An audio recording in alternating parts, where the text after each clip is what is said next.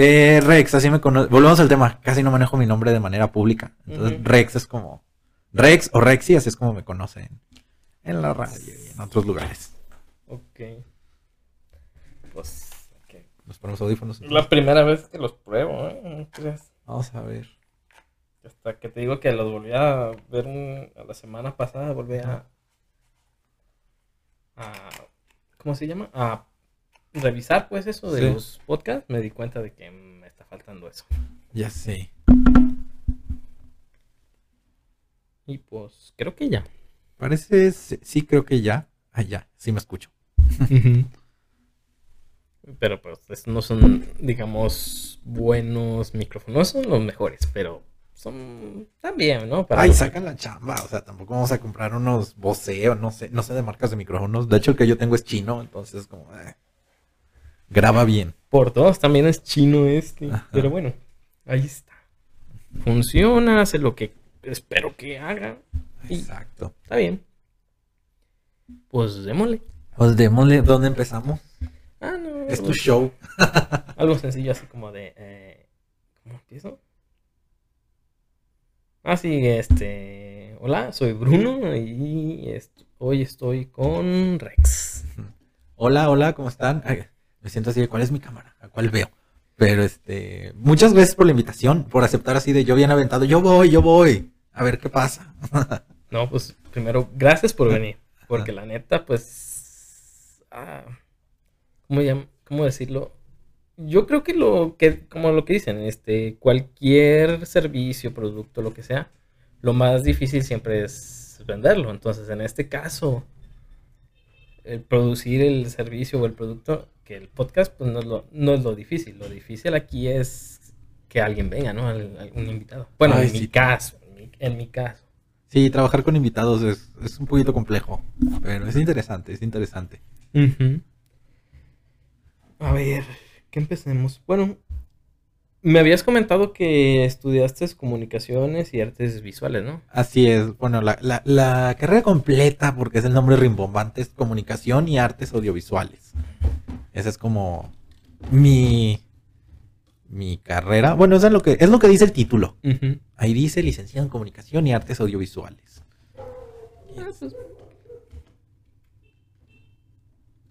¿Y ¿De qué trata la carrera? Pues bueno, cuando yo entré, era ahora sí que un poquito más enfocada a cine, pero le ponen el nombre rimbombante porque Lita, eso es muy así. Le ponen nombres fancy a todas sus carreras y es como de, ay, es, es cine, es periodismo, es diseño de modas. Y básicamente eso, ¿no? Enfocado un poquito más, es, casi toda mi carrera fue enfocada a producir cine. Ya cada quien iba viendo qué es lo que quería hacer, de que hay los que les gusta más guion, los que les gusta dirigir, los que les gusta dirección de arte. Y poco a poco los vamos, nos fuimos como especializando, entre comillas, porque al final pues no es como que saliéramos con una especialidad. ¿Y qué especialidad te enfocaste tú? Ay, Pues mira, eh, llevamos una materia que se llamó taller de especialidades y ahí hay varias, o sea, tú escoges, ¿no? De que dirección de arte, guion. Yo agarré la de documental, no es porque yo quisiera, era, era la que había disponible en el horario que yo necesitaba y dije, pues va, vamos a meterla porque hay que sacar este, hay que sacar esta licenciatura. Y pues de hecho fue como muy interesante porque de ahí mi, mi proyecto de titulación fue de divulgación científica. Ah, genial. Y te digo, es que realmente soy una persona que ha estado saltando de un lado al otro porque he estado en proyectos de tanto de documental, de divulgación científica y en desarrollo de videojuegos. Ya no hago nada de eso, pero ya iremos platicando la gran historia. No, pues si quieres comienza con eso. Sí, es que todo fue, de hecho estuvo, estuvo como, pasaron las tres cosas al mismo tiempo, lo que fue la, el taller de especialización de en documental, lo que fue el proyecto de, es, es que el ITESO se maneja raro porque no hacemos tesis como tal, ni es una tesina, se les llama proyecto de aplicación profesional. Y es tal cual como nos juntan el servicio social con la tesis y ya depende. Tú vas viendo qué es lo que quieres hacer o qué proyectos están ofertados y ya te haces como el proceso de entrevistas y quedas, no quedas. Y yo me metí en ese de, de divulgación científica. Y estuvo muy padre y me estaba gustando mucho. Y luego salió una iniciativa de Ciudad Creativa Digital que se llamaba 128 Bits. Y estaba muy padre porque era capacitación gratuita a 128 personas en desarrollo de videojuegos. Como yo todo digo que sí, dije, va, vamos a ver qué pasa. Y fue muy divertido porque teníamos que mandar primero un, un portafolio. Entonces yo agarré un reel de mis trabajos menos peores de la universidad. Y luego era un video donde teníamos que explicar por qué deberíamos de ser acreedores como esa beca. Y todo esto me lo aventé 12 horas antes de que cerrara la, la convocatoria. Me metí grabando, hice la gran producción, porque siempre he sido una persona muy teatral. Y quedé. Y fue como de... na- De Eliteso nada más quedamos dos alumnos. Una amiga Ani, muy linda ella. Y ahí me hice de otro grupo de amigos que participamos en un Game Jam y nos fue muy bien. En 48 horas tuvimos que desarrollar un videojuego. Y fue, es, bien padre los Game Jams. Si hay alguien allá que está dedicado como a la programación y todo eso y tiene la oportunidad de ir a un Game Jam, es padrísimo. Es estresante porque es de que tienen 48 horas para desarrollar un videojuego, pero en el- no sabes las bases hasta que inicia el conteo. O sea, en el conteo es de, ¿sabes qué? Hoy, bienvenidos todos. En este caso es, tienen que hacer un videojuego donde tienen que tomar las problemáticas que hay en Guadalajara. Problemáticas ambientales de Guadalajara. Y abordarlas en un videojuego. Tienen 48 horas. Pónganse a trabajar. Jesús, se oye bien pesado eso. Ajá, y- y- pero es una cosa bien divertida porque para esto sí es pesado, porque, pero aprendes mucho. En mi caso, yo para empezar, yo sí tenía el problema que era como, todo el mundo eran ingenieros, todo, o sea, y yo llegaba y era como, es que pues, realmente mi parte es como más la creativa, la historia, la narrativa, me encanta escribir historias. Entonces fue como, llegó un momento que me volví en el equipo, yo era más, acabé la parte creativa que fue la historia. Y de ahí me volví el project manager, que era a ver, a ver, ingenieros, ¿qué te falta? A ver, este, ilustración, ¿cómo vamos? No sé qué. Hicimos un videojuego sobre, era como una, una abejita que tenía que recuperar cierto tipo de flores. Todo esto abordando la temática de el peligro de extinción que tienen las abejas en Guadalajara y en el mundo. Entonces, si se acaban las abejas, nos vamos a morir todos. Fin de la historia. Nada, nada de qué preocuparse, ¿verdad? Así, Así- algo delicado. Y hicimos, me acuerdo muy bien porque fue toda una gran historia de que según esto alguien había, habían, ya se habían extinto las abejas y un científico había hecho como una, un robot abeja y lo mandó al pasado a recuperar estas flores. Y era todo esto de que ahí em- eh, esta, metimos divulgación científica porque eran flores que se recomienda tener en los jardines para atraer a las abejas, como lo es la lavanda, por ejemplo. Y ahí, para esto era, era un juego de plataforma y tenías que escapar como de pequeños fantasmitas que hicimos que eran como de smog. Fue una cosa muy divertida. No ganamos porque como todo fue como en 2D y llegó el momento que hubo unos que hicieron uno muy padre que era un laberinto donde tú ibas recogiendo como la basura y se iba como embelleciendo. Lo hicieron mucho más sencillo, pero estaba muy bien hecho y fue como... Fue, fue, aún así fue la experiencia porque luego resultó que éramos los únicos, el único equipo que no era del TEC, de Monterrey. Y eso también fue, nos reconocieron por eso, porque era como, es que son los únicos que no son del TEC. ¿Y dónde son? Y así, yo soy del ITESO, yo de UDG, yo vengo de Colima. Y este... Ah, resaltaron. Sí, ajá, incluso nos no nos llevamos el primer lugar, ni, pero nos llevamos lo más interesante, los premios de todos. Fue así como de, son los de 128 bits y ah, ahí les va, el premios de los patrocinadores, sus entradas para el Talentland. Sí, ya era Talentland todavía ahí. Y era como, o sea, como si hubiéramos ganado el primer lugar, pero tenemos todo. Y estuvo, y todo, todo fue muy bello en ese momento hasta que no sabemos qué pasó, que la iniciativa literalmente se congeló y fue como, ya no supimos qué pasó. Pero, más o menos como cuán- ¿en qué año dijiste que fue? A ver, pues yo me estaba graduando, fue en el 2018, Mm, fue en el 2018 más o menos, porque me acuerdo que una de las charlas se mandaba cruzando con mi evento de, mi fiesta de graduación. Fue en el 2018, todo ese show. Y se detuvo que en 2018 también. Sí, en el mismo, no duró ni el año, o sea, se congeló el- la iniciativa. No sabemos si fue de parte del gobierno, porque era como entre iniciativa privada y parte del gobierno de Guadalajara. Era como parte y parte y todo, pero fue así como literalmente nos dejaron a la deriva y ya nunca supimos qué pasó. Perdón. Pero pues fue una buena experiencia desarrollar videojuegos por una vez en mi vida. ¿Y el videojuego ese a quién se lo quedó? ¿Se lo quedaron ustedes? ¿Se lo quedó gobierno? Se lo entregamos a. Ay, es que no me acuerdo cómo fue la organización como tal. Que creo que era el TEC precisamente. Ellos se quedaron como con la autoridad del juego. Mm, así, entonces fue como... El juego como tal nunca lo lanzamos en público, pero pues fue, fue lo que le mandamos. Estuvimos en desarrollo de otro, pero que era como parte de la misma... Ah, no. Ese fue un concurso de Vancomer, que estábamos haciendo uno como de educación financiera. Ah, sí, sí recuerdo que hubo iniciativa de Bancomer para hacer unos cursos de educación financiera, pero nunca participé, la neta. sí, Ah, sí nosotros lo recuerdo hicimos, eso. mandamos todo, pero nunca nos contestaron, entonces asumimos que no ganamos. o que ni siquiera nos tomaron en cuenta, no sabemos, ¿sabes? Pero te digo, de ahí se congeló la iniciativa y fue como, pues, quedamos todos a la deriva. Pero fue padre, fue, fue padre porque de ahí como que me fui llevando a conocer otros aspectos de, como del área profesional. Porque de ahí otro compañero, que es de Juanjo, nos dice, oigan, es que yo estoy en el capítulo juvenil de la Benemérita Sociedad de Geografía y Estadística de Jalisco. Y estoy desarrollando una biblioteca virtual. ¿Me ayudan? Este, nada más dos le dijimos que sí. Y ahí fue lo divertido porque nomás fuimos a ayudarle. Yo también estaba más en esto de Project Manager hablando con estas, este, de qué es lo que habíamos hecho nosotros, traducírselos a estas personas que son como la crema y nata de la ciencia en Jalisco. ¿Del colegio de ingenieros o quién? No, sí se llama Benemérita Sociedad de Geografía y Estadística de Jalisco. Es, Ah, es esta asociación. Y, y tienen al capítulo juvenil y él era aspirante. Para esto a mí nadie me preguntó si yo quería ingresar. Simplemente fue, tal día van a tener la presentación de la biblioteca y va a ser su ceremonia de ingreso. Y yo así como a mí nadie me dijo que quería entrar. Y ahí es donde empieza mi vida, la parte más divertida de mi vida, porque para esto, a la par de esto, yo empecé con lo que es más fuerte ahorita de mi, de como mi carrera, que es los medios de comunicación en la radio y en la industria del modelaje.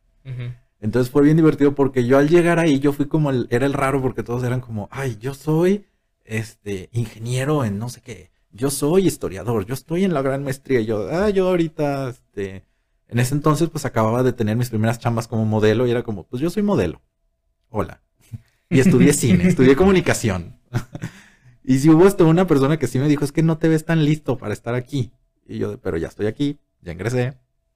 Hola. Pero bueno, Ajá.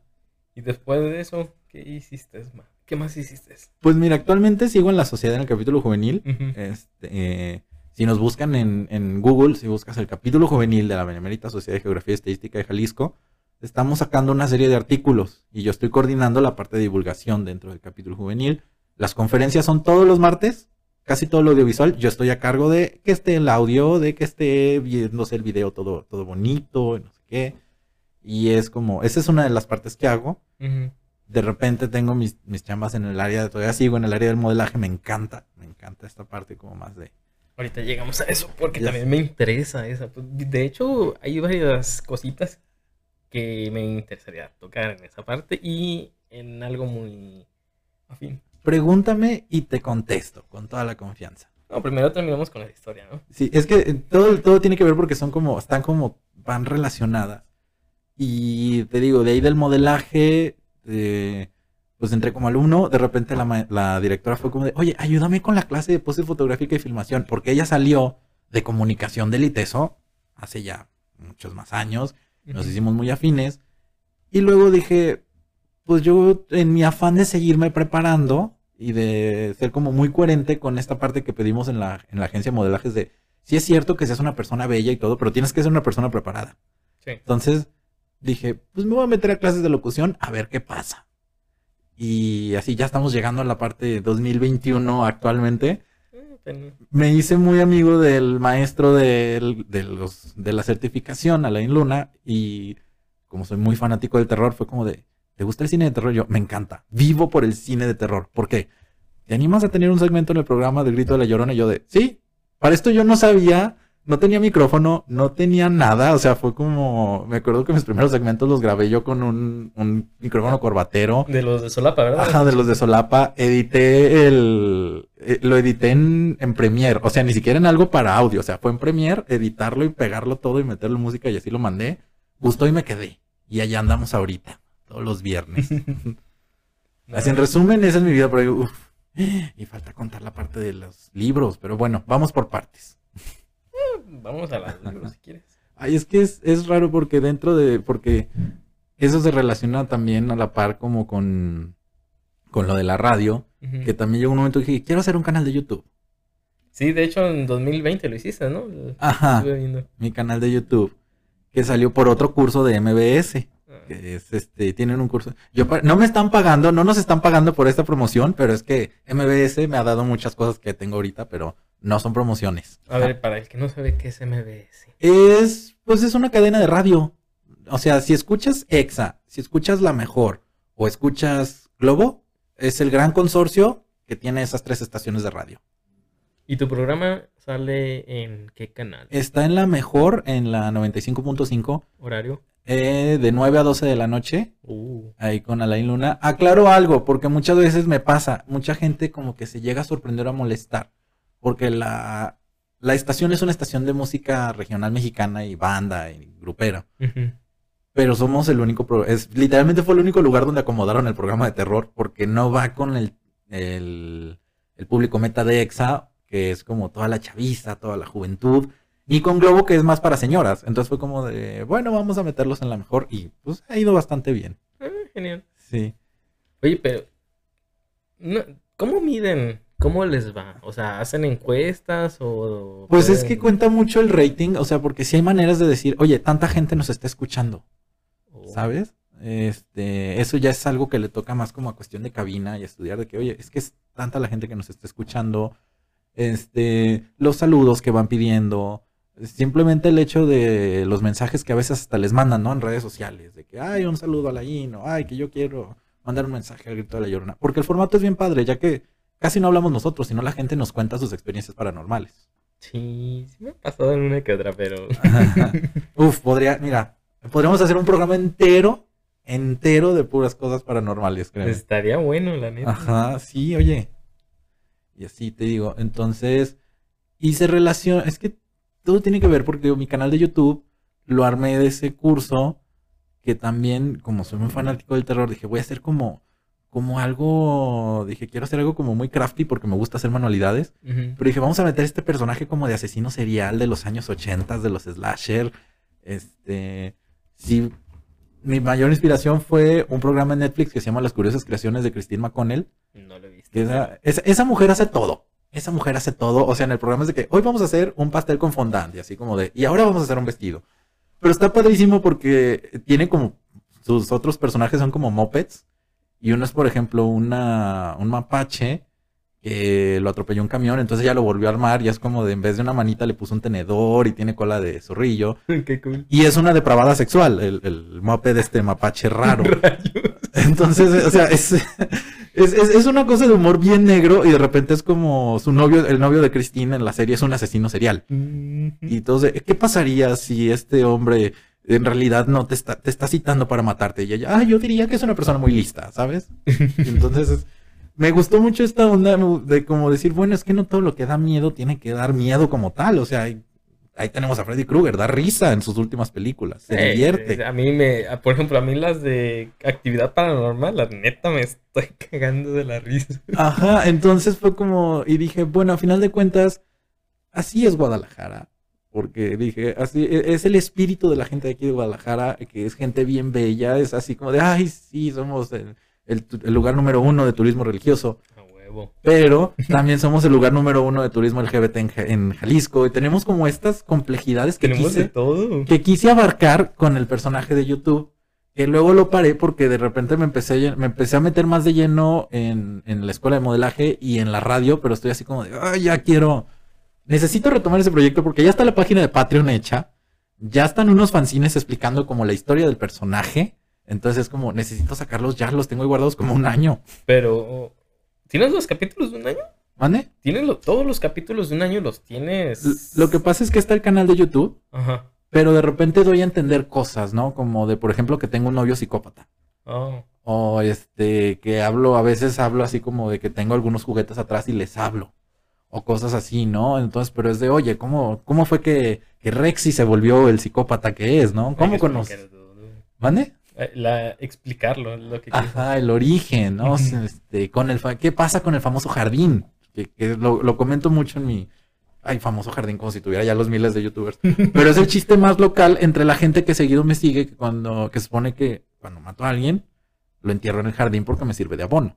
Entonces es como este, este tipo de chistes que, di- que dije, bueno, no lo quiero contar como tal en la historia.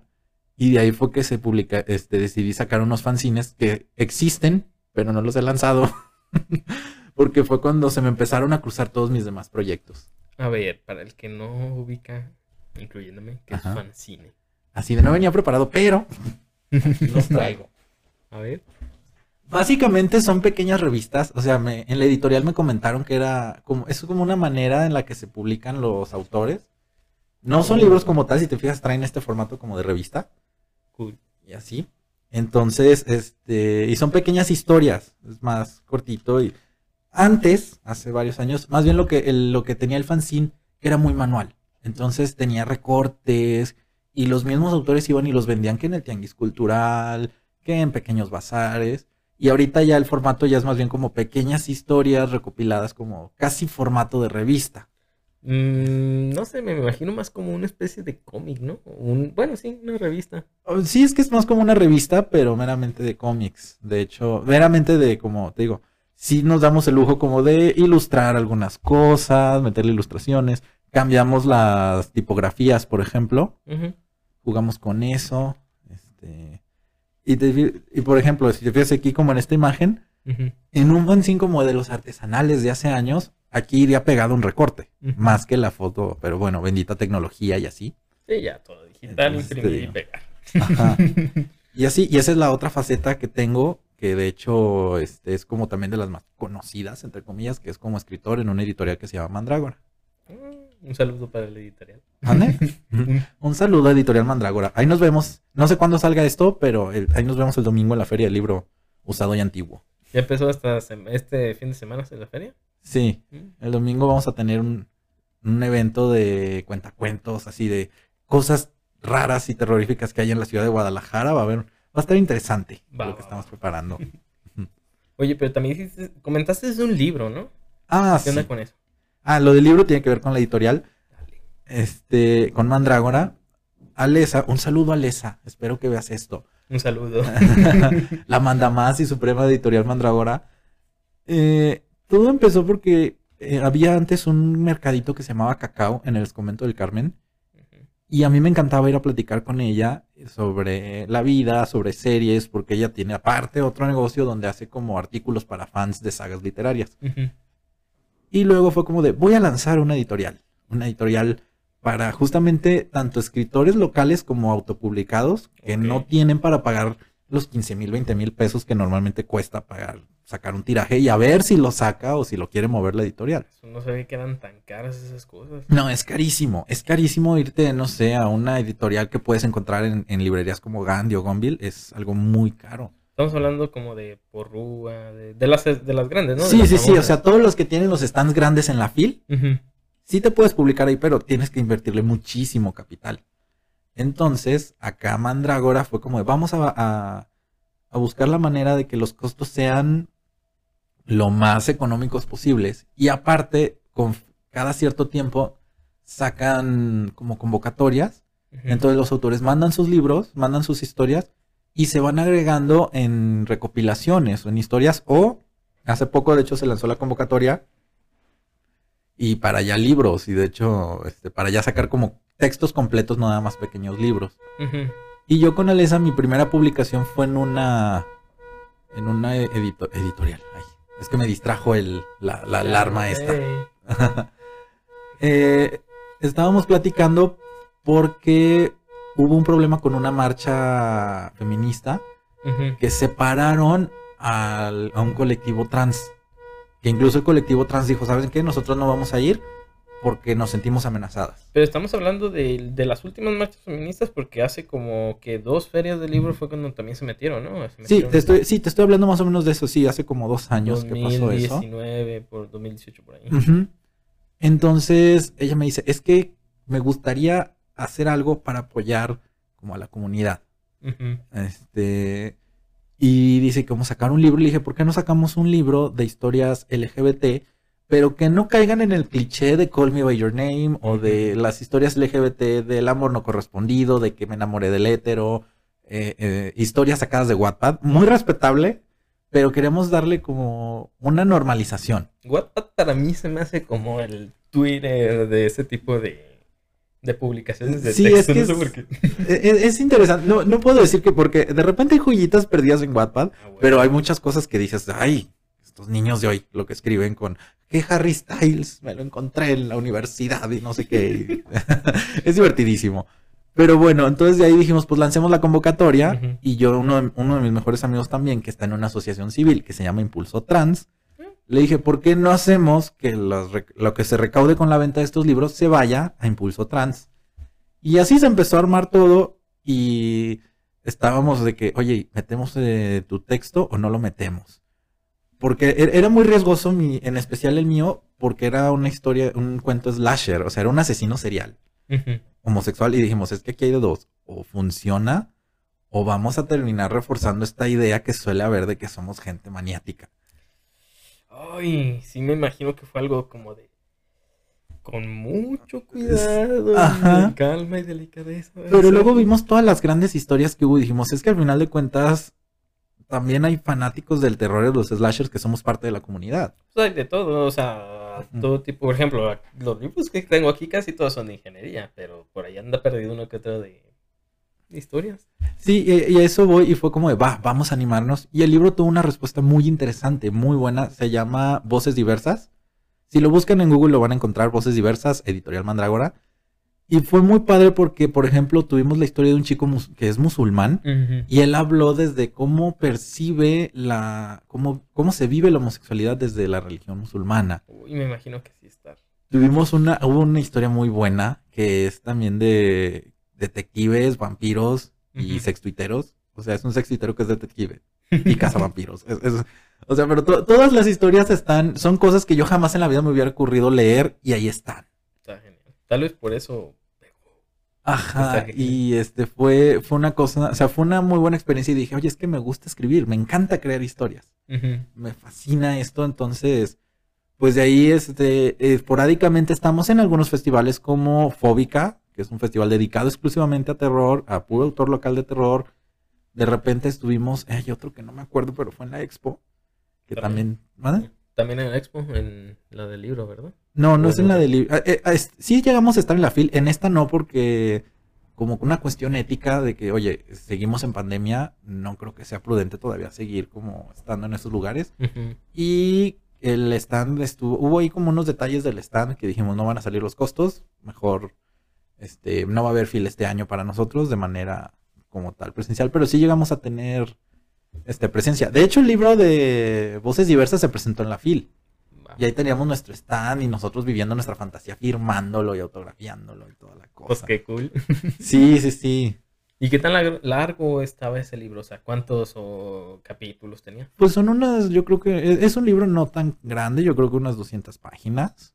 Eran puros relatos cortos. Te lo devoras en unos Sí, te lo devoras en una sentada. Y casi todos los libros de la editorial son así, en una sentada te los, te los acabas. Porque, no sé, como que creo que es parte de, que sean historias que puedas disfrutar, que puedas como digerir a gusto. Y a lo mejor si son historias muy largas, por ahí escuché. Es que a veces te pierdes, ¿no? Sí, y por ahí escuché que a veces es mejor como de a poquito ya te lo van dosificando porque hay por ahí dos o tres sagas que están por sacar. Sí. Pero todavía no hay como mucha información al respecto. No, y también porque mm, pues las nuevas generaciones prefieren contenido más corto Sí, totalmente. Es como. digerible.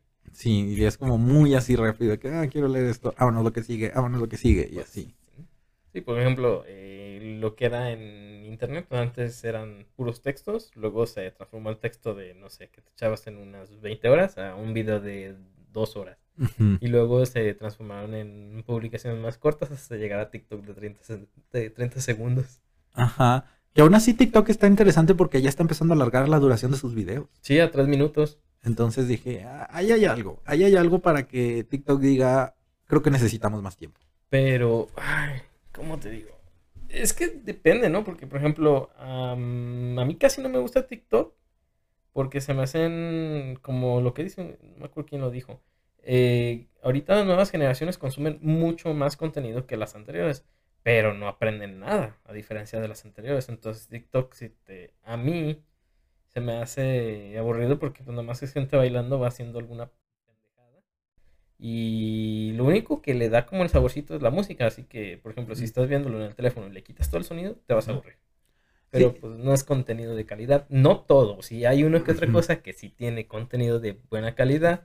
Por ejemplo, hay un tipo de aquí de Guadalajara que se dedica a explicar lo de los seguros de los autos. Entonces explica los coches, como la mecánica del seguro, como cuál carro tiene la preferencia, cuál carro tuvo la culpa.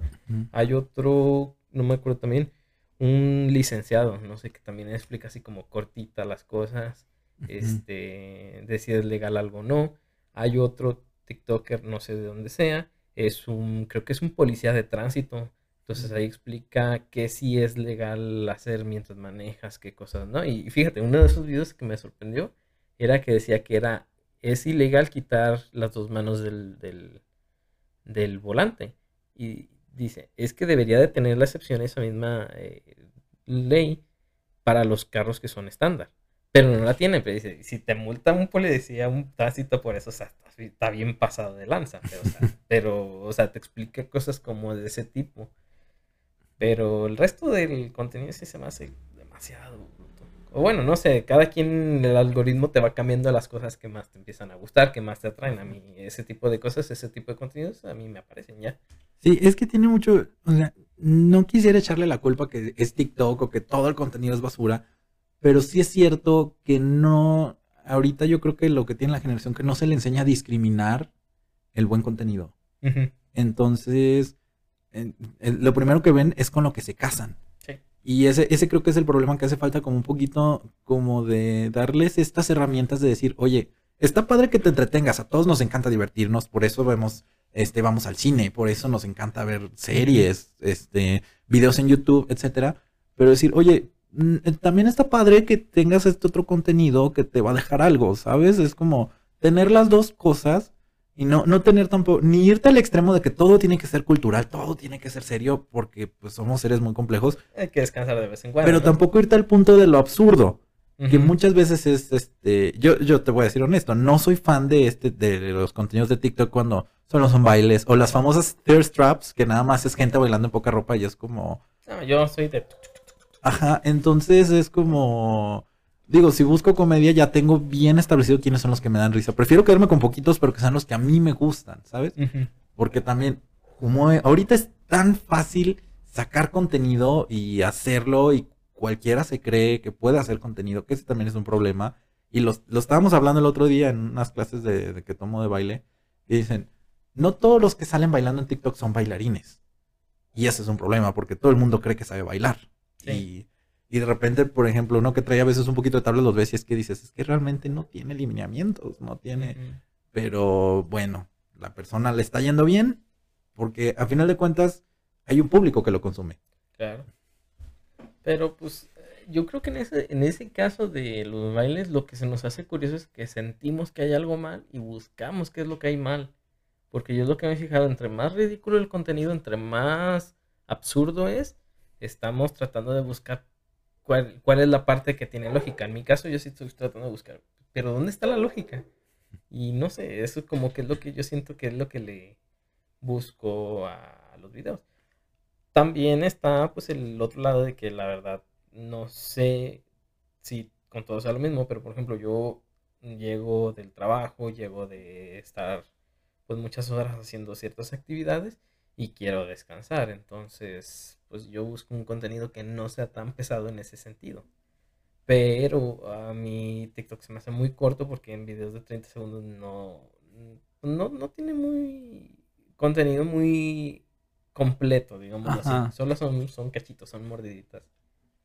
Sí, de hecho, y le tienes que, al final de cuentas, si te fijas, le dedicas más tiempo porque es ver el video y el que sigue, y el que sigue, y el que sigue.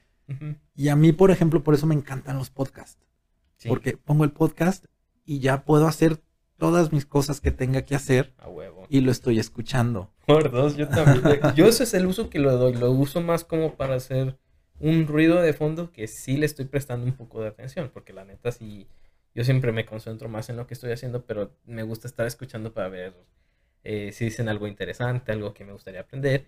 O solamente algo divertido, pero el chiste es tener el sonido de fondo. Para lo que yo uso los podcasts, siendo sincero. Ajá, y por ejemplo, yo no lo hago con... Antes lo hacía con series, de que ponía la serie, pero yo no, es que no vi bien y me perdí. Sí, yo también hacía eso, pero por eso me cambié los podcasts. Y este, sí, también, totalmente, totalmente, porque... Mm, o sea, por ejemplo, ahorita que estoy volviendo al tema de la radio de mis de que hago las películas, me, como ya me estoy, me vuelvo muy analítico para lo que tengo que hablar, porque tengo que al final recomendar una película con toda la narrativa que conlleva el segmento, este, me entrego a la película y estoy ahí. ¿Y cómo recomiendas las películas? O mejor dicho, ¿qué tipo de películas recomiendas? ¿De género? De, cualquiera que estén en, cines, este, de algunas de producciones mexicanas, de independientes. Pues mira, si están en el espectro de terror, ah, de terror. entran ya lo que empecé a hacer desde hace unos meses es que agarro meses temáticos. Entonces, por ejemplo... Octubre. Octubre fue temático de... Día de Muertos. No, no, no. fue temático de Halloween como tal. Sí me agarré. Ahí, pero ahí, la verdad, yo aprovecho mi ñoñez. Sí meto cine comercial, pero de repente meto dos que tres joyitas ahí entre en una semana y otra. Le voy, le voy ahí campechaneando porque al final de cuentas, muchos creen que tienen una idea de cómo es el terror y es, es, un género muy vasto. Entonces, por ejemplo, ahorita este mes lo estoy disfrutando muchísimo porque estoy recomendando puro cine de vampiros. Pero, o sea, empecé con Nosferatu. O sea, vámonos cine mudo, vámonos bien, ponernos bien snobs. Y luego fue como de Los Boys, vámonos a cine de los ochentas, Drácula, vámonos, o sea, vamos recomendando, les voy recomendando como diferentes películas, porque para todo el gusto, y a alguien le va a gustar, por lo menos una persona le va a dar curiosidad, una de las películas de ese mes, a lo mejor, porque no va a ser lo mismo el que le guste Nosferatu, porque es una película bien pesada, de cine mudo, como muy de expresionismo alemán, alguien que va a querer ver Los Boys, que es, o sea, meramente el espíritu de los ochentas. Hay, pues hay de todo, ¿no? Sí, hay, de todo. para todos los contenidos hay gente que lo consume. Así es, y por eso me gusta ser como muy versátil en ese sentido, pero pues esta vena ñoña de, te digo, de que llevo de la divulgación científica, vamos a darles un poco de clases de cine, pero sin ponernos institucionales. Ah, caray, ¿cómo es eso? Es que, o sea, si pueden escucharle el programa cuando sale el segmento, realmente eh, la ambientación es como si tú llegaras a un cine abandonado y hay un ser extraño que te da la bienvenida y te dice, esta es la película de hoy, y te la empieza a platicar. Y, por eso da terror esta película y no sé qué. Y siempre, o sea, algo, una como trademark que tengo, que siempre al final de la recomendación termino matando a alguien o a algo, o a muchos alguienes, depende, depende cómo me sienta en ese momento. Entonces es como, incluso a veces eh, me ha tocado que en mi cabeza mato al, a la persona que me está escuchando, ¿no? Es como de, ay, ¿qué crees? Ya escuchaste y no te puedo dejar vivo. Te mato, de alguna manera. Entonces es, te digo, no es esto de, hoy es la sección de cine, esta es la película que vamos a ver y esto es lo que se va a hacer, ¿sabes? Como muy reseña de cine tipo caja de películas, por ejemplo, que es un canal que a eso se dedica.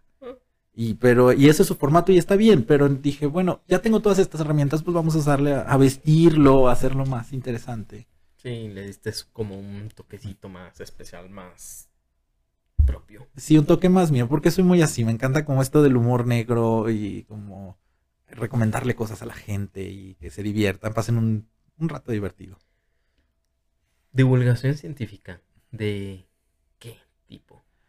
Pues de lo que se ocupe. A ver, para empezar, hay que definir qué es divulgación científica, ¿no? Ay, básicamente es chisme para gente, chismes cultos. Iba a decir para gente culta, pero no, la divulgación científica es para todos. Este, chismes cultos. O sea, lo que sucede, y eso es un problema que hay en México, hay mucha investigación, hay mucho descubrimiento. Sí, te creo. Pero la gente, pero esos investigadores no saben cómo darlo a conocer. Se les olvida que, una, la gente no tiene el, nivel de educación para entenderlo. Y la verdad, de este lado, se enojan porque quieren que todos entiendan como estos términos científicos. ¿Qué hace la divulgación científica? Hace que estos contenidos sean más digeribles para que la gente aprenda cosas nuevas. Entonces le bajas como unos dos, tres escalones para que sea más digerible. Un ejemplo muy bueno es este, es un biólogo que se llama Random Rojo. Es buenísimo para explicar. Él habla de biología y te explica de una manera. él es muy contundente a la hora de explicar las cosas porque de repente habla de por qué no debe haber animales callejeros.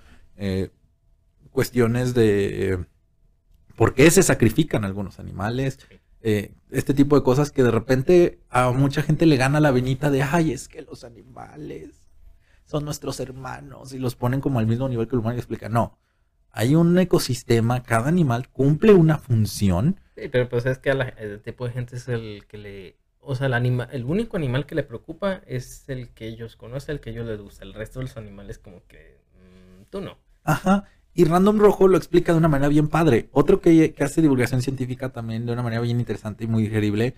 No sé si sigue haciendo contenido, pero en su momento era el doctor Pangolín. Pero yo, el primero youtuber, ¿no? ¿O quién es el primero? ¿El, doctor? El doctor Pangolín. Yo lo conocí No, doctor Pangolín sí lo ubico. Sí, es, es, un youtuber, ¿no? Que hace Ajá. videos sobre animales. Sí, que hace unos videos sobre animales y me va explicando. Y él también, así tal cual dice sin querer, o sea, dice, ay, te vamos a dar un poco de chiste y ahí te va tu divulgación científica. Destripando la historia es otro modo de divulgación científica. Sí, también este otro, el que se ganó el premio de un, que le dio un reconocimiento a la UNAM por contar la historia de... Historia para tontos. ¿Ves a lo que me refiero? Todos ellos, todo eso es divulgación científica, es eh, explicar como cuestiones de ciencia y de cultura, explicar descubrimientos, pero de una manera digerible y amena. Para mí eso es la verdadera divulgación. No solo como saquemos el paper y publiquémoslo. Pero tú lo haces entonces en ese, en ese tipo de formato? ¿O en qué formato lo haces tú la, pues, parte de divulgación? Por lo, por lo pronto, me, como mi área de especialización al final del día es cine, es donde ahorita estoy más enfocado a la hora de estarles platicando de cine, porque, por ejemplo, como volviendo al tema de mi segmento, les explico como de, oye, es que esta película da terror por estos son los elementos que tiene pero te los, los digo como platicados, como una conversación. No me pongo a, ah, vamos a ver la clase. Y eso es como donde ahorita yo estoy ejerciendo eso.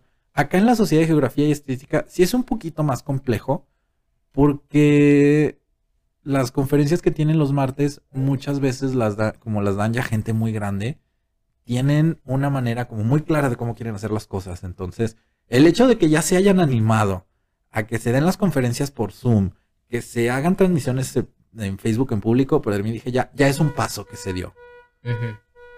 Se andan robando mucho ese coche. Ay, no. No, es que es de la vecina. El coche como que está muy delicado de la parte del... No sé, o sea, de, repente así de la nada se enciende. Ay, vecina, tiene un fantasma en ese coche. No sé, yo diría. Entonces te digo, la, acá con las mismas, pero ahorita que está, está el capítulo juvenil, Ajá que somos menores de 30 años, creo, de para abajo. Y, es nuestro trabajo, estamos todavía en esto como que nos empiecen a soltar un poquito más la rienda de, presentar proyectos por nuestra cuenta de maneras un poco menos ortodoxas, porque a veces sigue, siguen teniendo, como es una sociedad muy vieja, o sea, es la sociedad más vieja del país. Estamos, a ver, ¿estamos hablando del INEGI? O no, no, no, así se llama, Benemérita Sociedad de Geografía y Estadística de Jalisco. Geografía, estadística e informática. Entonces. Hay una larga, es, es, una larga historia, pero la fundó. Ay, no me acuerdo el nombre y me van a golpear por eso. Pero ahorita, ahorita te digo, porque fue un expresidente que nació en Guadalajara.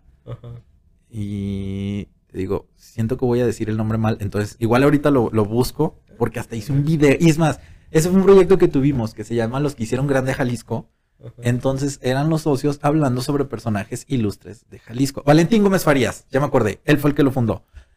Que el, originalmente la sociedad se fundó justamente, por como el nombre lo dice, para recopilar datos de geográficos de México, porque hay una sociedad nacional. ¿Y qué relación tiene con el INEGI, esta sociedad? Desconozco. Porque la neta sí se escucha que hacen casi lo mismo. Ajá, pero es que, ahí te va, acá de contar, lo fundó este Valentín Así, necesito juntar a, a los mejores estudiosos sobre la geografía para empezar a tener un archivo, para que empiece a ver este, datos. Entonces, ¿estamos hablando como de antes de la revolución o más de 1940, de los 80? Pues, a ver, fue cuando, si fue cuando estaba Valentín Gómez Faria, estaba como presidente y estaba con lo de la hay estas leyes de que él empezó a, promovió mucho la libertad de expresión en la prensa.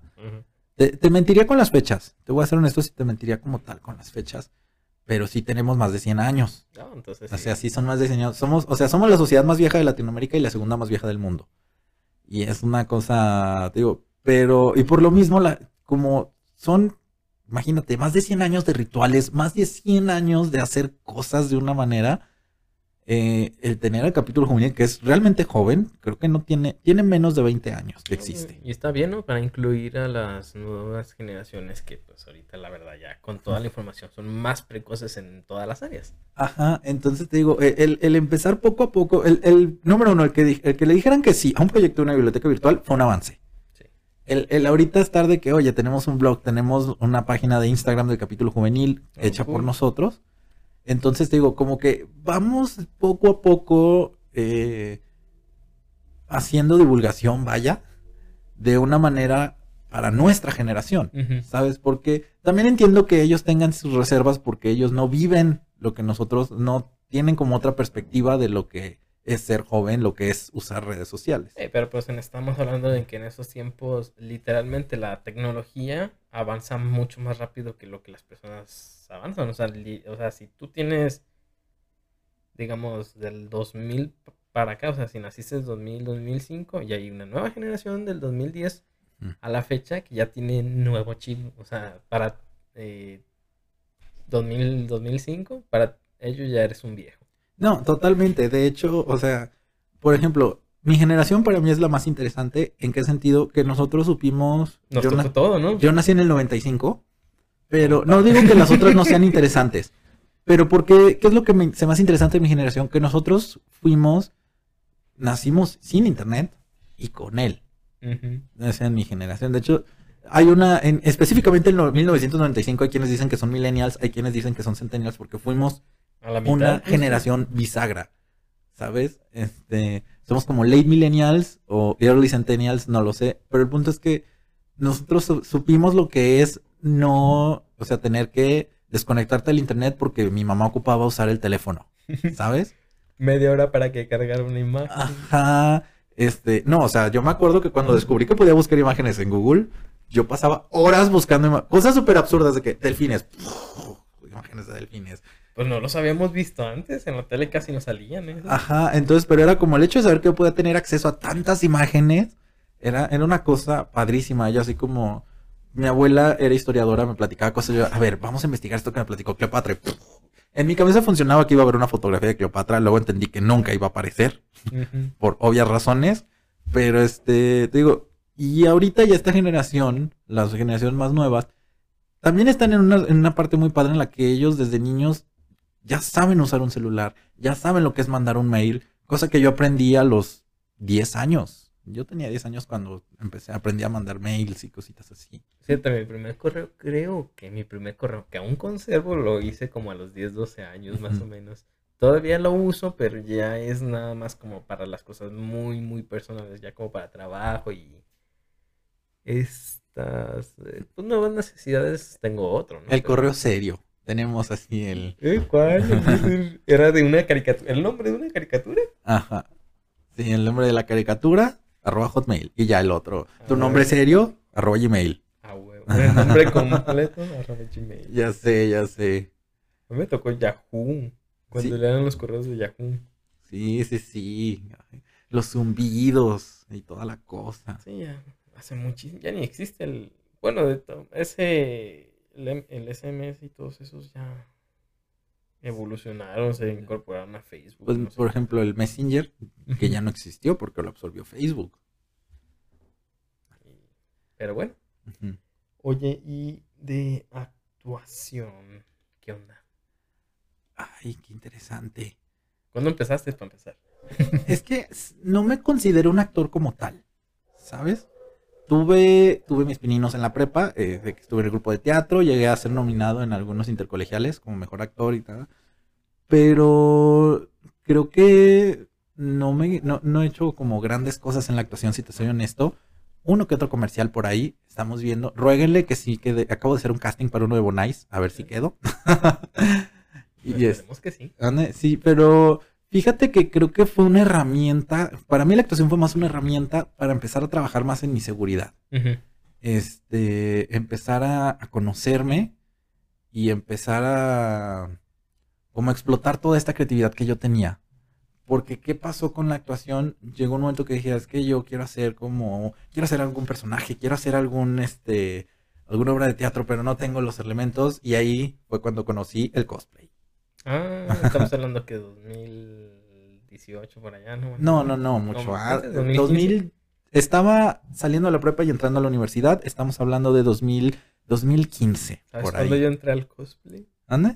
A mí el cosplay me empezó a llamar la atención 2018 por allá. Es más, a mí me llamó, me acuerdo bien, 2013 porque estaba en mi primer clase de liteso, que era taller de, eh, no, ¿cómo era? Comunicación oral y escrita, que básicamente era taller de lectura y redacción. Sí, Y teníamos una amiga que ella ya hacía cosplay. Entonces yo dije, a mí me interesa esto. Pero luego dije, no quiero hacer un personaje como tal. Dije, porque para esto muchos de los personajes que a mí me gustaban o con los que actualmente me identifico no eran hombres. Pero no me nacía como tal hacer un cosplay de mujer. Un cross, crossplay, algo Crossplay, así.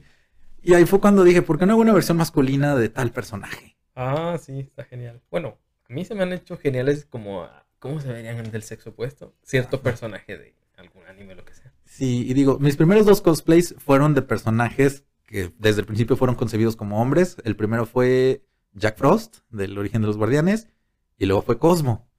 Pero dije, no, necesito explorar a estos otros porque los otros fueron más por la practicidad de que yo podía hacerlos en ese rato. Sí, más o menos. Pero luego yo me acuerdo que pues en ese entonces sale Frozen, yo me traumé. Yo dije, es que me encanta todo esto que tiene Elsa, todo el personaje, me identifiqué mucho con ella. Y dije, vamos a hacerlo. Fue, fue un desastre el primer cosplay de Elsa. Ese lo tuve que repetir. O sea, fue tanto mi. Porque hubo ahí como unos problemas con la cosmaker que me quedó mal. Entonces fue como, no quedó lo que yo esperaba.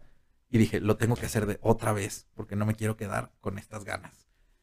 Y lo mandé a hacer de nuevo con otra chica, con Lucero. Ay, la llevo aquí en el corazón. Saludos a Lucero. A, Lu- a Lucero hermosa y a Kat, su niña.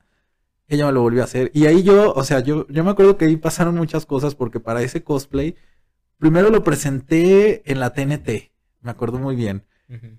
Y para esto yo me acuerdo que así de que me barrieron vilmente porque, en el buen sentido, porque fue una compañía de teatro que estaba estrenando la obra de Frozen. Ah, Entonces ellos traían la producción teatral No, pues profesionales. ¿no? eran profesionales. Yo apenas acababa de entrar y yo dije, o sea, mis herramientas aquí que son Eh, narrativa y, y reinterpretar las cosas, ¿no? Entonces, este, por ahí debe estar el video en algún lado. De hecho, en, en- en- mi página de cosplay sigue activa. Tengo, ah, bueno, sigue existiendo. Tengo años que no, pero en ese entonces era Alexus Cosplay.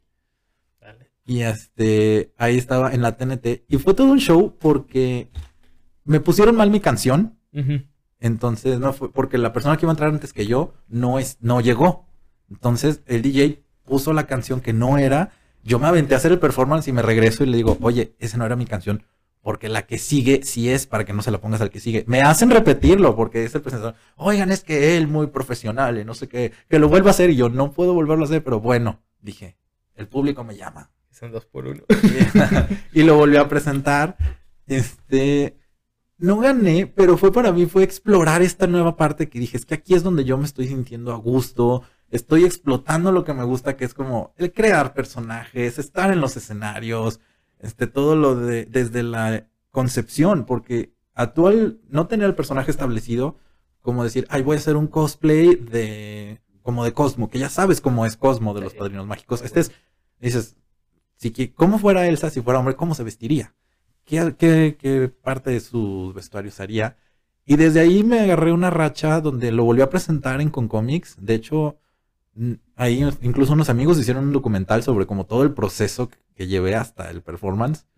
Pero también la evolución, nada más la parte de la creación y hasta el performance. Ajá, sí, y es que era lo que me gustaba. El, el, el- porque hasta uno como cosplayer va evolucionando, va evolucionando en personajes. Y también la habilidad para fabricarlos, ¿no? Ajá. Te voy a decir algo, yo nunca hice ninguno de mis cosplays, siempre los mandaba a hacer. Yo me dedicaba de lleno al performance. Por ejemplo, hice también uno de Cruella de Vil, me acuerdo que ese fue uno también de los, los que considero más exitosos, porque eh, usé la versión de Once Upon a Time de Cruella de Vil, no fue la de Disney. Ah, es. A ver, ¿cuál es esa versión?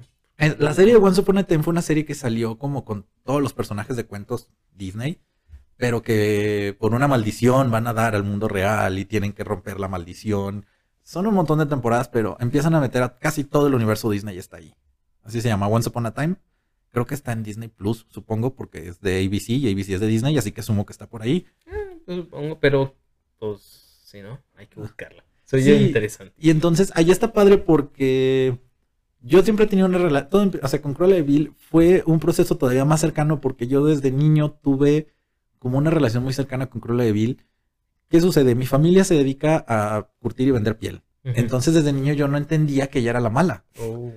Y este, y luego ya sale este personaje en Once Upon a Time que me gusta porque normalmente todos los villanos tienen una razón de ser. Son traicionados, son este, son entrenados para hacerlo. Y ahí Cruella hay un momento donde cuentan su historia y es que yo soy mala porque quise serlo. Yo nací siendo una psicópata. Mm. Entonces, este, me, me encantó toda la estética del personaje, la personalidad, y dije, vamos a, vamos a hacerla también. Y me acuerdo que fue divertidísimo. La, los jueces me dijeron, fuiste el favorito, fuiste nuestro favorito. Y fuiste nuestro favorito en el performance, pero a lo mejor te haría falta llevarlo más grande todavía, porque lo que me hacía falta de repente era que se seguía viendo como ropa normal, ¿sabes? Sí. y no podía competir contra.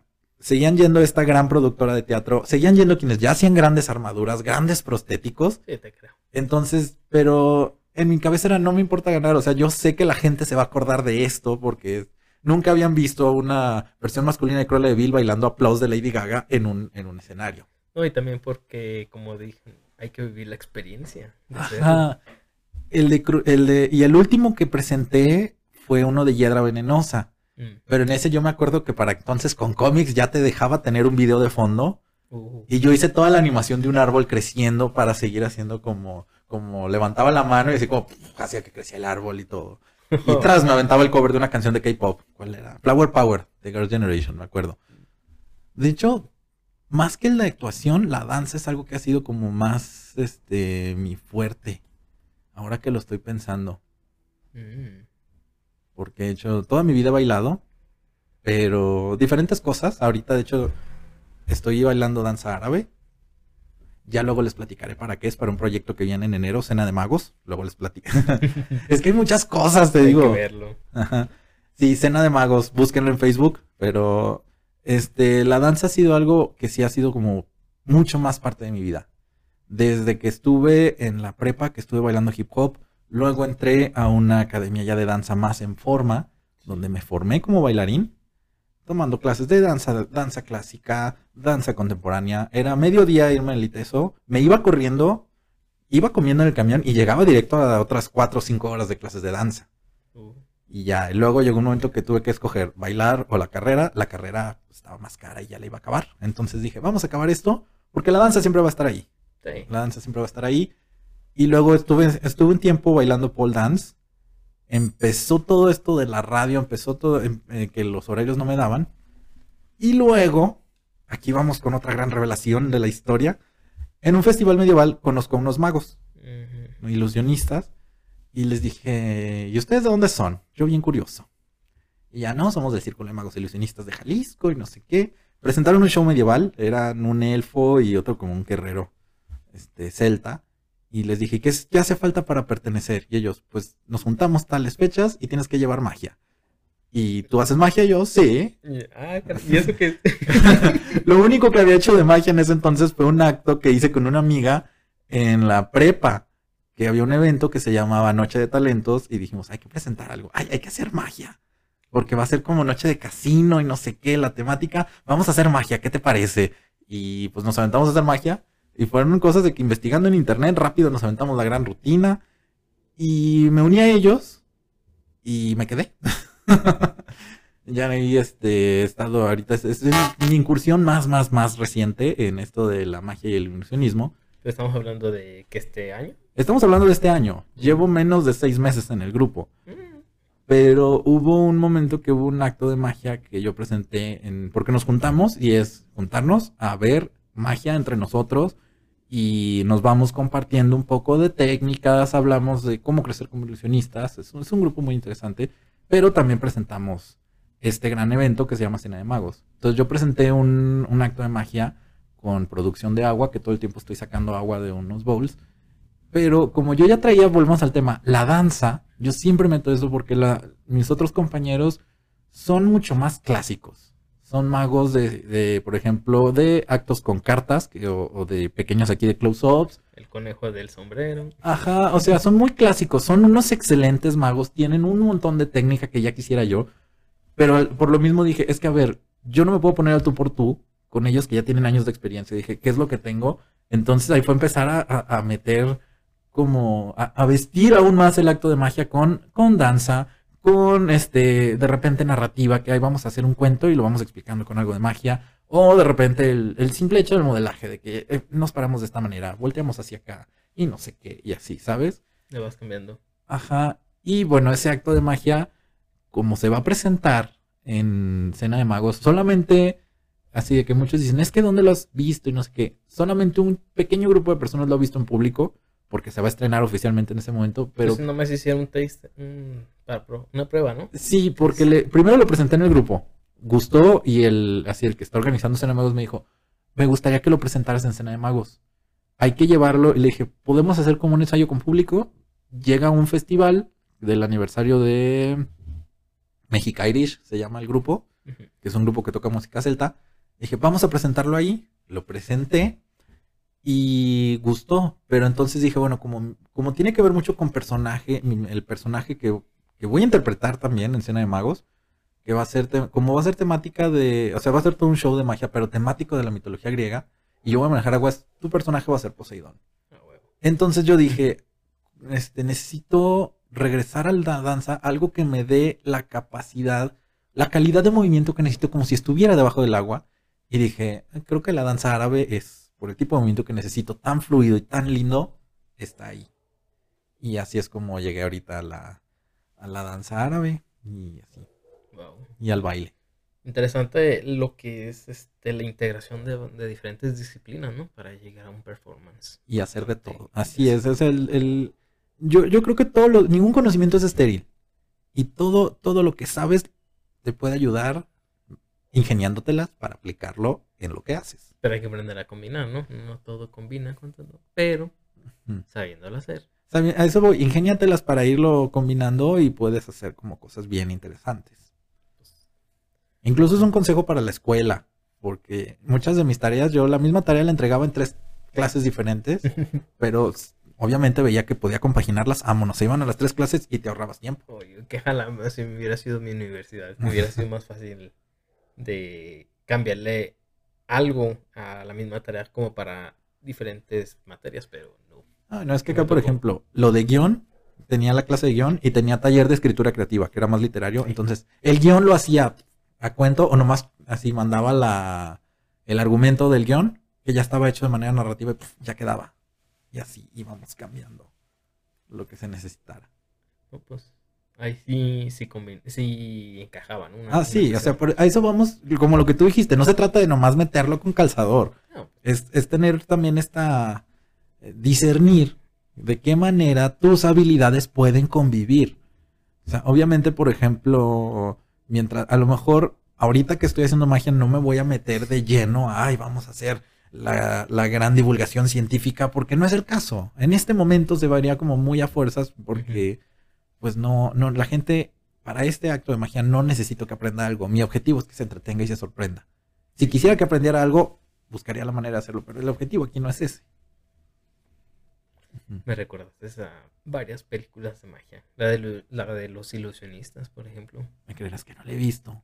Oh, está muy buena, tienes que verla. La- Bueno, la 2 está, a mi gusto, está, está buena, pero Mm. como que le falta una tercera como para terminar.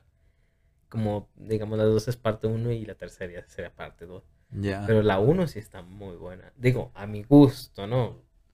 Pues es que no, no, para mí no existen buenas o malas películas, porque depende mucho de- del Del público y de lo que le gusta.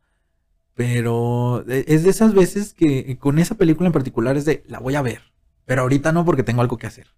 O de repente de, ay, es que se me cruzó esta que tengo mucho que no veo, ahorita la veo. Y de esas que las tienes ahí en la lista de vamos a verlas, pero no la ves. Sí, de hecho, yo, por ejemplo, ayer, este, pues estaba en el, en el Facebook, yo ahorita ya uso mucho el Facebook para, pues, para esto, ¿no? Para lo del podcast.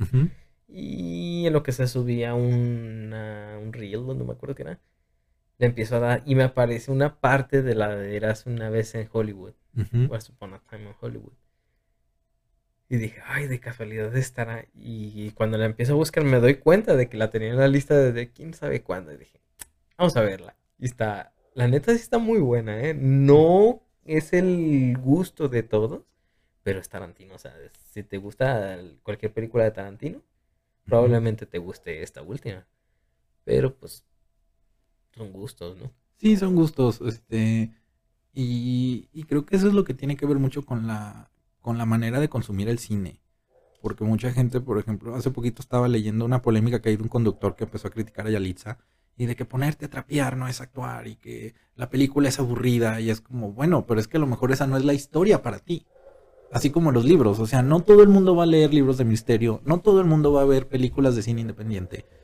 Porque a lo mejor, por ejemplo, yo no soy tan fan de las películas históricas, pero hay gente que le fascinan. Pero no lo hagas entrar a una película de cine de terror porque no es lo que a ellos les llena.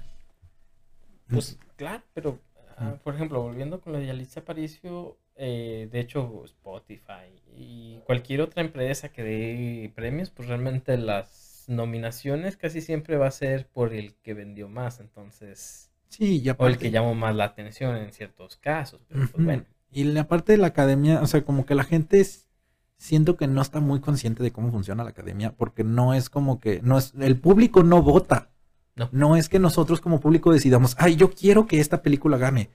Es, son los miembros de la academia, la gente de la industria del cine es la que vota. Pero estaría bueno que hubieran premios a la par de esos, digamos, como una parte donde la gente vote, como tipo eh, pues las de Rotten Tomatoes, por ejemplo, una parte de la calificación la dan los profesionales Ujú. y la otra parte la da pues el público, ¿no? Entonces hay películas donde tienen muy buena calificación de los expertos, pero del público no tanto, y, y viceversa, por ejemplo, las que tienen muy buena cal- a- calificación y aceptación por parte del público, pero no tan buena por la academia, son todas las de superhéroes, porque a la dices, eh, un profesional dice, no, pues es que a mí me chocan las películas de superhéroes porque no te dan una muy buena historia o muy completa o lo que sea, pero está buena, al, al público le gusta la acción, al público le gusta explotar, ver explotar carros, ¿no? Por ejemplo.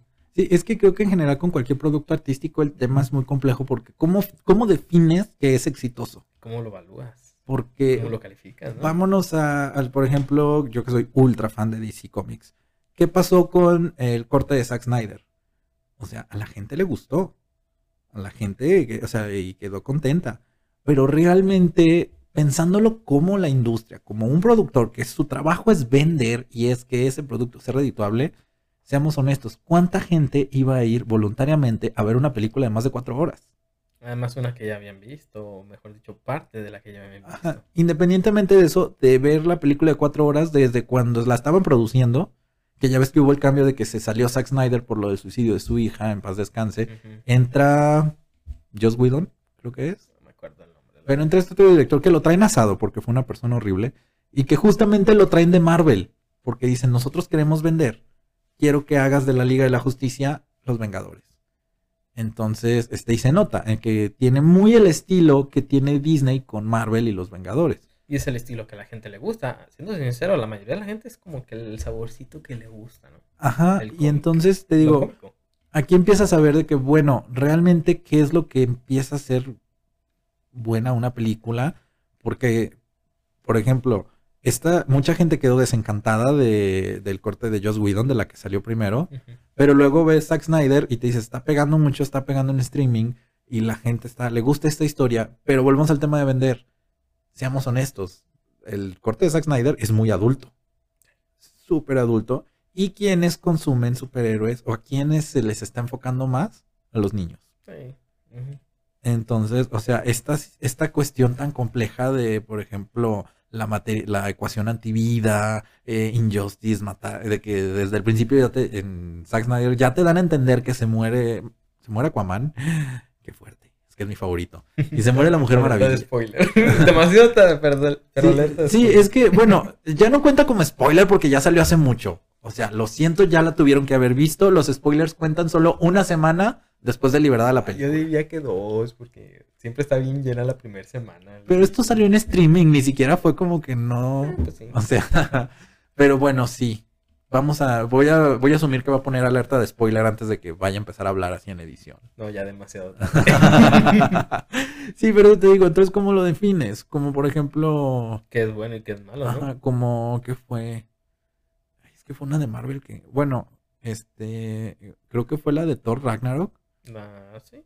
Sí, una, Creo que es la peor aceptada de las de Thor, ¿no? De ajá, las- de pero de aún, as- las, todas las de MSU. pero aún así su recaudación fue muy buena. ¿sí? Entonces, eh, eh, ahí se considera una película exitosa porque, porque generó, fue redituable. Entonces, eh, y con la música es igual. ¿Hasta qué punto consideras que se considera que una que una, un disco fue exitoso?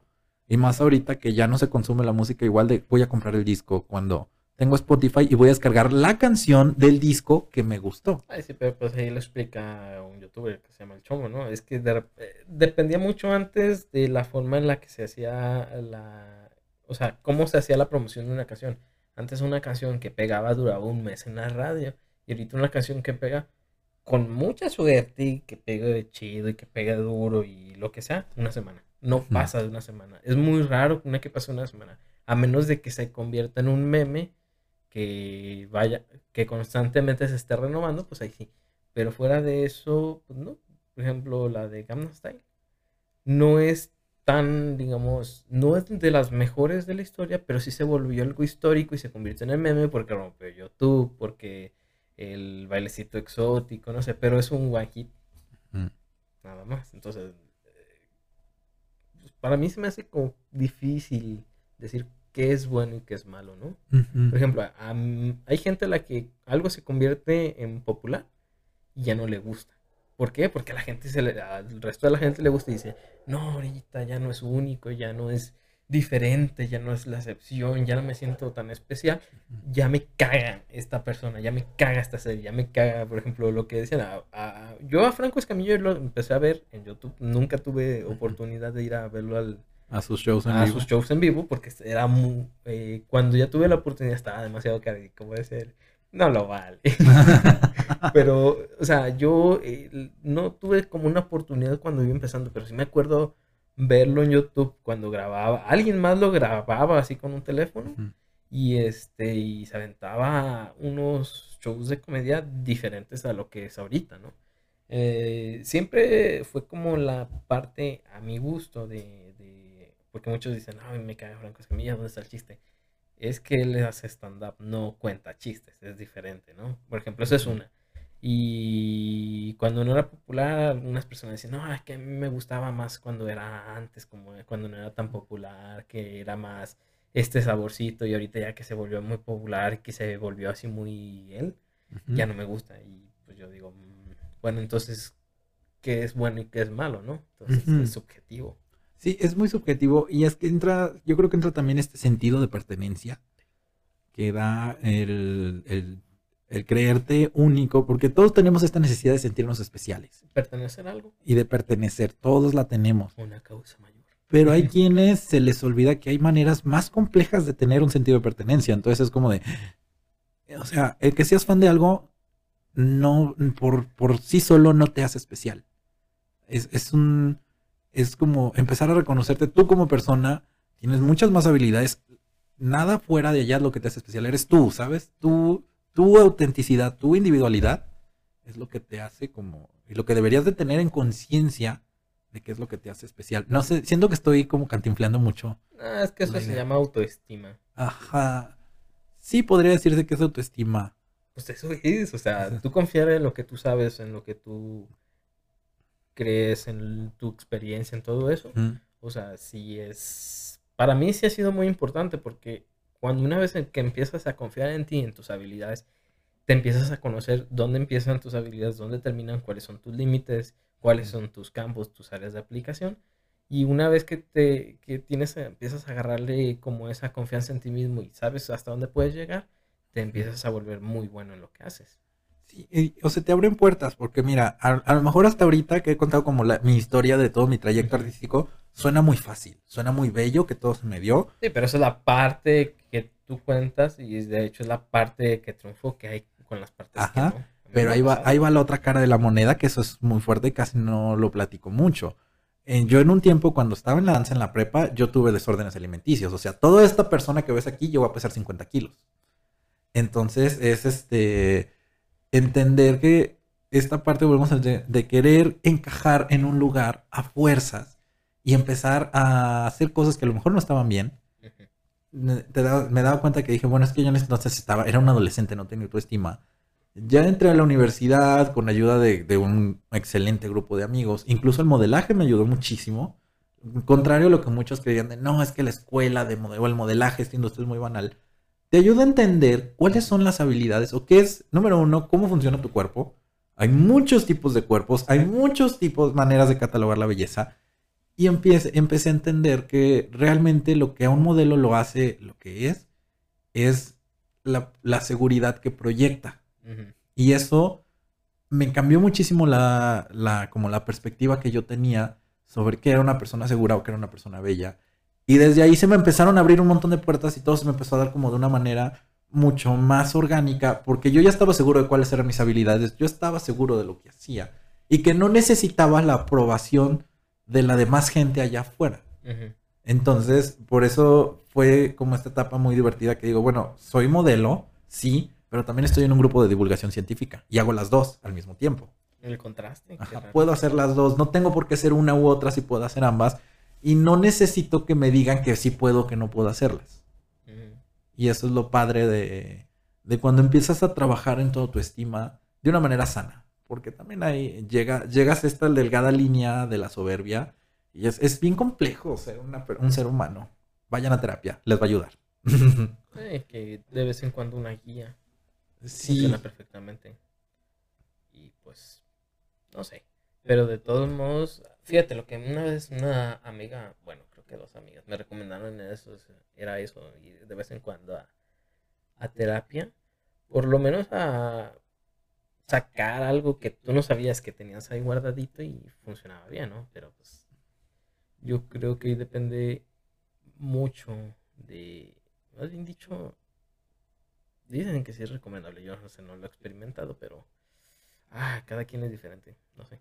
Sí, es que tam- eh, también de repente es complejo hablar de esto porque a final de cuentas, pues para ir a terapia hay que pagar y hay que se necesita como cierto Sí, Cierto poder económico. Pero si se tiene la oportunidad, es algo que yo recomiendo mucho. No neces- Creo que la ventaja que ahorita ya no hay el tabú de "Eh, voy a ¿sabes? Es como- todavía es tabú, pero ya es como más aceptable. es más abierto. aceptable y creo que, te digo, porque antes se asumía que alguien que iba a terapia automáticamente tenía un trastorno mental. Y a veces es como de, oye, es que simplemente me siento una persona, siento desorientado, ¿sabes qué? No puedo dormir por las noches, pero no sé a quién recurrir.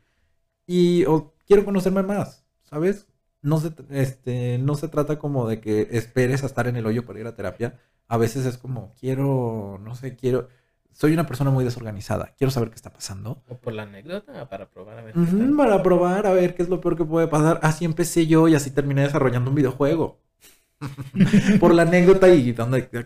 De ese mismo dicho, Ajá. hacia este podcast. Así Por la es. anécdota. Entonces, digo, por la anécdota vine aquí, mira, estamos teniendo una conversación bien rica, bien padre. Con ¿sabes? gusto, y son casi las 10 de la noche, no sé. Llevamos ya dos horas de podcast aquí, oye. Ah, no es cierto, nomás van. Son las 9, 20. Ah, una hora veinte. Un poquito más de una hora. Bueno, pero se pasa rápido este. Pues es que se disfruta. Se disfruta. Eres muy buen anfitrión, déjate digo. Eres, eres un excelente anfitrión. No sé por qué, pero. gracias. Algo estoy haciendo bien, así que por ahí va. Pues mira, te lo voy a decir porque estuve viendo tu... Me, me aventé un podcast y medio tuyo. Voy mejorando. Te lo juro que voy mejorando. A ver, a ver, no, no te excuses antes de que... No, no excuses tus obras artísticas. Si no se te está pidiendo una explicación, créeme. Porque me, me gustó lo que escuché.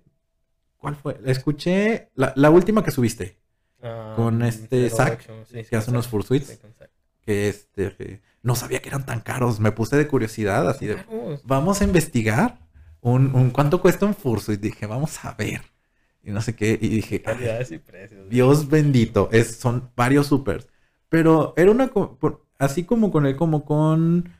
Que fue el anterior, que era una chica que es, ilustra, que es ilustradora, que está en Villanus ahorita y que hace... Sí, ella se la hace y se dedica a hacer los fondos. Los de la serie fondos y de eso.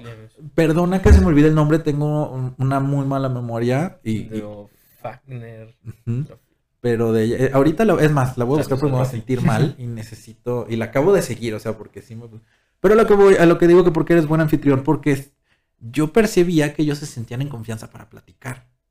Y así se siente, ¿no? Llegas y, se hace una plática bien rica, no se siente como la gran entrevista de pregunta uno. No, pues es que, es que, fíjate, eso es lo que me gusta a mí de los podcasts. Por ejemplo, cuando empezamos con. Bueno, yo cuando empecé a ver entrevistas, pues es como yo te pregunto, tú me respondes y se acabó.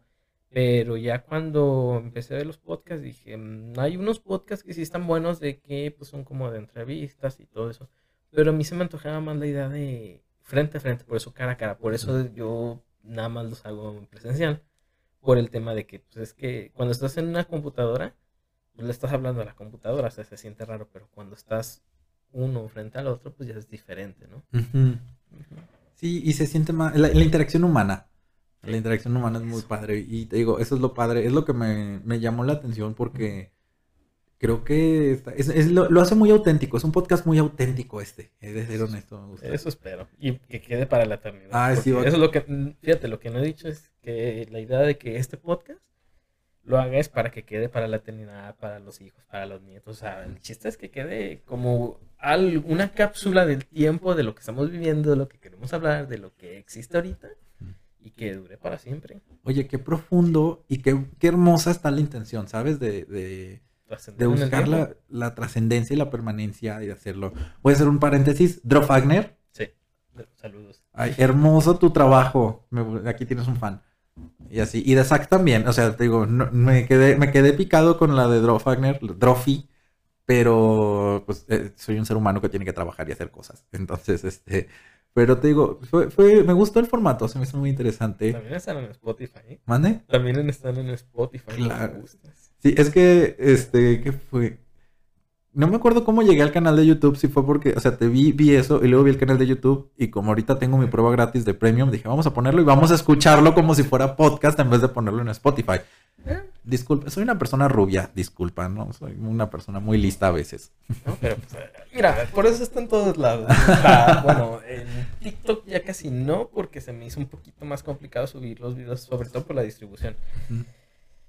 En Facebook, pues, porque ya estaba desde uf, programado. Y este, recientemente estoy metiéndome otra vez con, ¿cómo se llama este? Con Instagram, porque la ventaja de Instagram es que cuando subes, la, subes videos a Instagram, lo malo es que lo tienes que hacer a mano, no lo puedes programar. Pero de Instagram se suben automáticamente a, Fe- a Facebook. Pero es muy delicado Instagram. Demasiado delicado. O sea, le soplaste y uff, ya se enojó contigo y ya te bloquea. ¿Qué me pasó? Tres cuentas, llevo cuatro cuentas, no sé. A mí me sorprende que en mi Instagram tengo, por ejemplo, algunas colaboraciones que he hecho con marcas locales como de ropa interior, trajes de baño, que manejan mucho esto del body positive y todo esto. Sí, pero pues estamos hablando de que Instagram es. Mientras llames la atención, Mm. pero no tanto. O vayas como escalonando, no hay problema. A mí un video me reventa y cuenta bloqueada. Sí, a mí es lo que me sorprende que no me han baneado y he tenido como muchas oportunidades para hacerlo, ¿sabes? E incluso YouTube, porque de repente es como de, ¿por qué no baneas a alguien que admite públicamente que mata gente y le entierra en su jardín? ¿Sabes? Es como, como, ay, no sé. Es, es bien raro el algoritmo. Yo todavía tengo una duda porque me ha tocado ver a gente que la banean por cosas tan absurdas. Sí, por decir ciertas palabras, no sé. Ajá, por decir como ciertas palabras o por contestar un comentario, ¿sabes? Sobre todo contestar comentarios. Bueno, es que hay como cosas más delicadas, pienso yo. Pero igual, como lo decían anteriormente, va a llegar el punto en vez de que baneen tu contenido, van a banear a la gente de tu contenido. Entonces, si tú, o sea, por ejemplo, ahorita tú reportas un contenido de lo que sea y pues lo van a sancionar.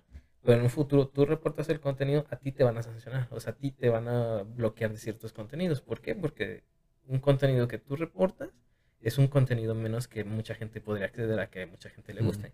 Y a ti, si a ti no te gusta, pues a la fregada. Ay, es que sí. Espero que ya llegue ese momento de evitar la sobrecorrección sobre lo, lo overcorrected. Sí, y es que creo que también estamos en una época de la historia en la que están, están entrando nuevas maneras de pensar. Estamos entrando en nuevas filosofías, desde las identidades de género, las identidades no binarias, el feminismo, llegando al punto del extremismo. La, la- sentido, ¿no? ajá, la generación, lo que se le llama generación de cristal, que por ejemplo nosotros estamos más conscientes de que, oye, nuestra salud mental también importa. Pero está la otra generación que dice, ay, es que no es, eso es, en mis tiempos no se hacía y no sé qué. Y es como, como estamos en un cambio muy interesante de, de pensamiento, que se está llegando a los dos extremos. Y eso también es peligroso. Fíjate, eh, hablando de eso, justamente de eso, me recordó en una serie, no recuerdo el nombre de la serie, pero me gustó una frase que dijo, es que dice, es que no existe un tratamiento para este problemas psicológicos, no todos, eh, si hay algunos que sí existen muy bien, pero digamos para un tratamiento de inseguridad y eso, no existe un medicamento, solamente empieza a cambiar tus hábitos. Por ejemplo, lo que dice ahí es, o sea, no hay, no hay un tratamiento para no sentir que la gente te ve mal, no sentir que la gente te odia, no sentir que la gente te está nomás checando, esperando que te equivoques. Cambia, cambia un comportamiento, ahora camina por la otra acera de la calle y pregúntale a un extraño la hora, aunque no la necesites. Empieza a cambiar ciertos comportamientos y con el tiempo se te va a ir quitando. Entonces es como, ese es como digamos el punto medio, ¿no? Sí. Pero si ya te sientes demasiado o no sabes cómo, mejor si... Ajá, si ya no sabes hacia dónde ir, va, ve a buscar orientación profesional. Pero te digo, es este punto de que la gente se está yendo a los extremos, de que se está cerrando al cambio, porque es lo que está sucediendo, que hay gente que se está cerrando a que ya las cosas, simplemente estamos en una pandemia donde la situación, la, la interacción social ya no es igual. No, para nada. Entonces, y hay gente que está súper cerrada. Yo no, de que movimientos antivacunas, gente que se niega a usar cubrebocas y que incluso se vuelve violenta al respecto. Es, es el problema del extremismo. Ajá, en los extremismos. Pero también hay otro punto que estamos así, están los que no quieren aceptar el cambio, los que quieren meter el cambio con calzador, que dicen, si no aceptas esto, estás mal y voy a buscar la manera de dañarte porque no, no concuerdo contigo. Que son estas líneas radicales. Entonces te digo, es como, como que estos dos los dos extremos son peligrosos. Sí, pues es que es lo que dice cualquier cosa en exceso, cualquier cosa, hasta el oxígeno en exceso es dañino, ¿no?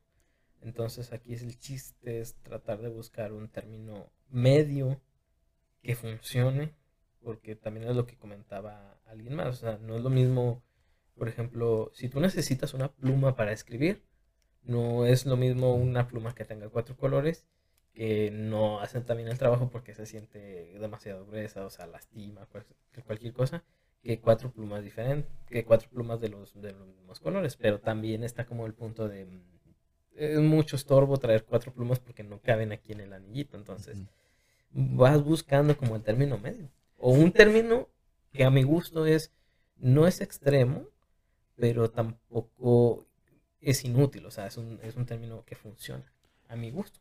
Sí, de hecho, hay un libro muy bueno que se llama Entre tiburones y millennials. No me acuerdo el nombre de la autora, pero es muy fácil de encontrar. Entre tiburones y milenios. Ajá. Y está bien padre porque es a manera de una historia, va relatando cómo están viviéndose los choques generacionales. Que porque por ejemplo es de un señor que cambia de trabajo y entonces él es de la generación vendría siendo los boomers que nuestros papás Sí.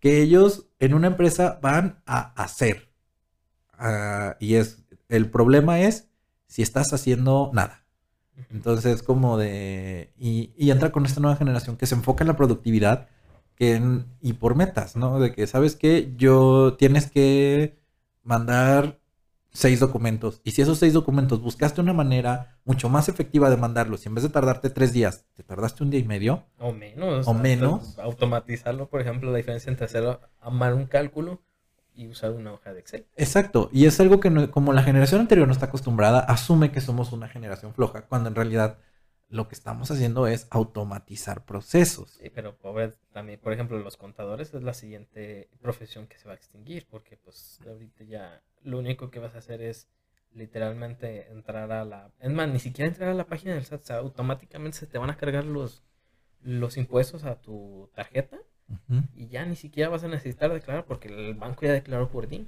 Pero así como, como hay este pues ciertas profesiones que puede que desaparezcan, están, están sucediendo, creciendo nuevas. Sálvese quien pueda, es otro buen libro. Este, porque, por ejemplo, el community manager, la figura del community manager no tiene mucho que existe.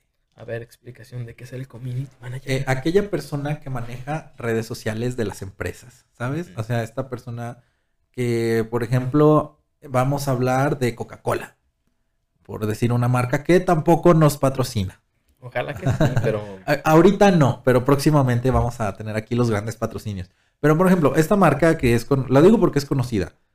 Alguien tiene que publicar todo lo que sale en el Instagram, en el Facebook y en el Twitter de esa, de esa empresa. y responder los mensajes. Responder los mensajes y no solo es publicar por publicar, es pensar en que esa publicación vaya a hacer que la gente le guste y haga conversación al respecto de eso. Y además, cómo se puede malentender, que es como la parte difícil, ¿no? De una publicación. Ajá, ¿cómo malente- y cómo contestar a esos malos entendidos, porque eso es bien importante. Entonces, todas esas habilidades las tiene el que en su momento se le llama community manager. Bueno, es un puesto nuevo, ¿no? Es bastante, que tendrá unos 5 años. Sí, pues yo lo conocí cuando estaba en la universidad y estaba ya la, ah, llevaba como tres semestres de la carrera. Cuando supe que había gente que se dedicaba a eso. Y era como, pa- para mí era algo como muy nuevo, pero y me, me encantaba. Era como de, "Ah, yo quiero hacer eso. Después me di cuenta que no era lo mío porque había como, o sea, me gustaba más la parte de crear el contenido, pero la parte estratégica no era mi fuerte de, a ver, vamos a ver las métricas, los horarios que Google Y créeme, yo y también- todo eso. Para difundir esto, créeme, me estaba metiendo y sí está medio complicado, pero Ajá. le vas agarrando el ritmo. Sí, le vas agarrando. Yo, por ejemplo, en mi Instagram, eh, la, la hora que publico no es fortuita. O sea, tal cual, me checo las estadísticas. A tal hora hay más gente atrás. Vamos Los sábados. Fíjate que los sábados es cuando hay el boom. Viernes y sábados. Sí, yo, por ejemplo, me fijo en qué horas están y ya voy viendo así como, veo qué días voy distribuyendo mis fotos. El tipo de contenido también, me- con las estadísticas, pues ya me voy dando cuenta qué tipo de fotos le gusta a la gente. Que suba, etcétera. O que asumo que le gustan y así. Es, digo, es, es interesante el, el uso de las redes sociales, pero volvemos al tema. Es algo que es relativamente nuevo y para manejar todo eso se necesitan nuevas herramientas que a lo mejor no se tenían antes. Bueno, pero eso en tanto no se automatice todo. Entrando, Porque pues, la ventaja de algo digital es que ya está en digital. O sea, no, no, tiene, no tienes un medio físico que se interponga. Mm. Pero pues eso va a llegar en un punto que en un algoritmo que ya sabe qué es lo que debe de buscar, lo va a hacer. Y pues otra carrera, otra profesión que desaparece. Sí, pero otra nueva que va a surgir. Porque eso es algo que a mí, a mí se me hace como, se me haría un poquito improbable que desaparezca por completo el factor humano. Siempre se va a necesitar. Pero, y creo que va evolucionando. Sin embargo, creo que sí va a haber, sí estamos llegando a extremos peligrosos con el hecho de, de que muchas cosas ya están desapareciendo del, del mapa, muchas profesiones que, por ejemplo, eh, hay un señor en el centro de Guadalajara, que es de los pocos que todavía quedan, que escriben cartas. No me acuerdo cómo se llama ese oficio.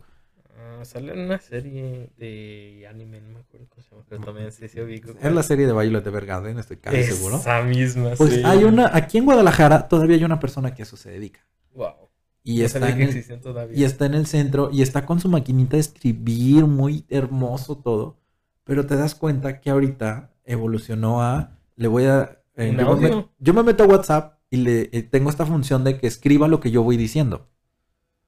Entonces te digo, es como, es, es- va evolucionando, pero antes no había gente especializada en arreglar celulares. Sí, por ejemplo, eh, hablando de esa misma profesión y de eso mismo que dices tú, tengo una tía que no sabe usar el teléfono para escribir, o sea, sí sabe marcar y todo eso, pero no sabe escribir en el teléfono, solamente a mano.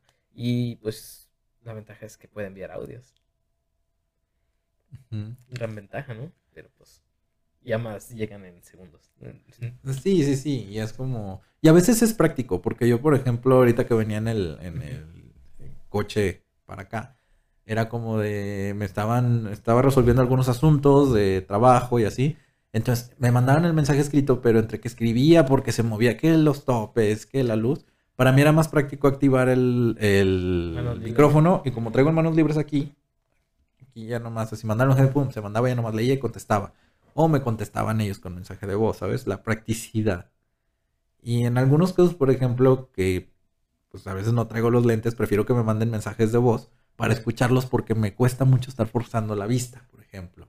Mm. Entonces también es ir pensando en, en los beneficios que trae.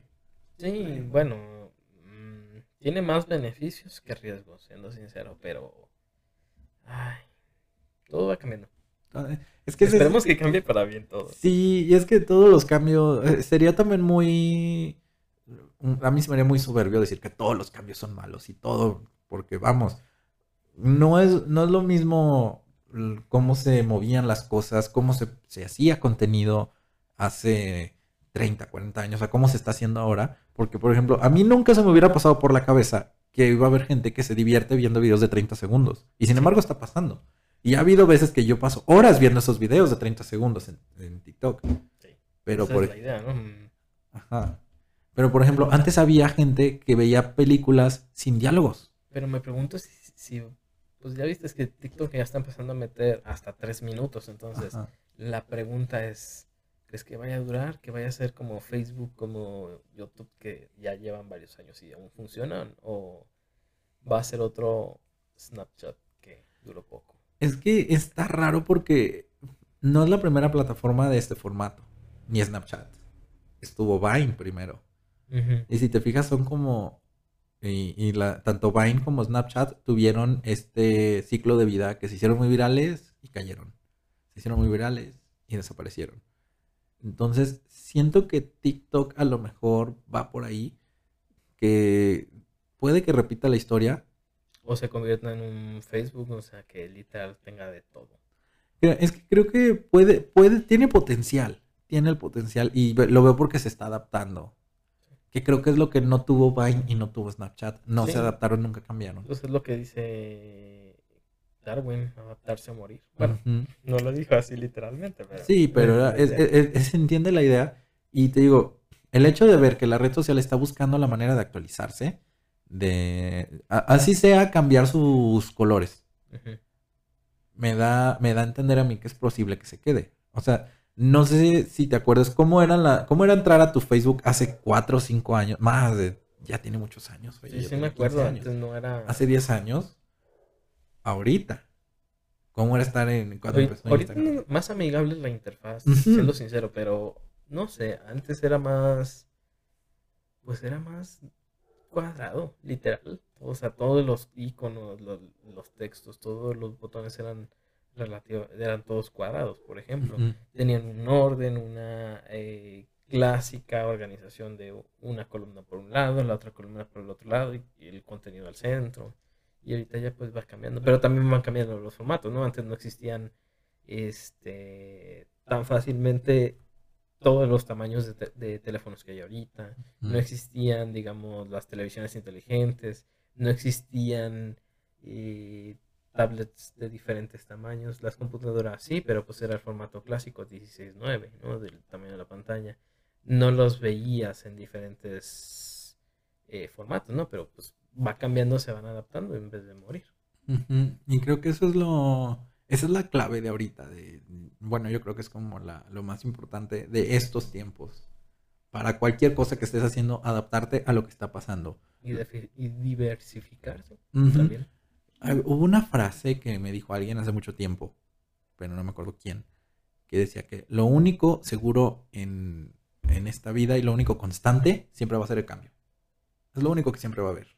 Me, acuerda- me acordaste, creo que la frase que hizo, que dijo Franklin, lo único seguro que hay en este, las únicas dos cosas seguras que hay en este mundo son que vas a morir y pagar impuestos. Oh, sí. Sí, sí, sí, pero te digo, entonces está, está interesante esto de empezarte a... De, de las miras de estar adaptando. Y se ve en nuestra generación. No, yo tengo compañeros que han cambiado de trabajo como tres, cuatro veces en cuestión de cuatro años. ¿Sabes? Que está, seguido están buscando. Y también viene en este libro que te digo de Tiburones contra Millennials, que antes, de tiburones y millennials, que antes era quedarte en un puesto y durar los años que tuvieras que durar y te jubilabas y hacías esto de la fidelidad y ahorita es como de, no, ya hice esto, ya aprendí todo lo que tenía que aprender aquí, tras me voy a ir a este otro lugar, ya aprendí mucha cosa, o sea, seguimos como Cambiando. cambiando más, pues. de una manera más rápida. Pero por ejemplo, antes, eh, la ventaja que tenías a comparación de hoy es que antes pensabas a futuro, entonces dices, no, pues este, ahorita tengo la familia, eh, probablemente en unos cinco años, ya que crezcan, voy a necesitar una casa más grande, ¿no? Entonces hay que pensar para comprar una casa. Y ahorita, pues nada más viven al día. Entonces ahí es donde van a decir, bueno, ¿y qué va a pasar con las jubilaciones? Sí, pues me acordaste mucho de un, una, como unos memes que salen de, se llaman fracasitos. están chistosones. Y justamente así de, ay, estoy muy preocupada. Y sale como el hada madrina, ¿para qué? Si no hay futuro. Y se va y te quedas así como de... Ah, sí, la que baja de que le da el papelito. Ajá. Oh, ya, futuro. Y, y si es como... como sí es preocupante. O sea, porque te quedas de... Pues realmente nosotros no... Ya no estamos en esta época de... Voy a llegar a una edad en la que mi dinero va a trabajar por mí y me voy a...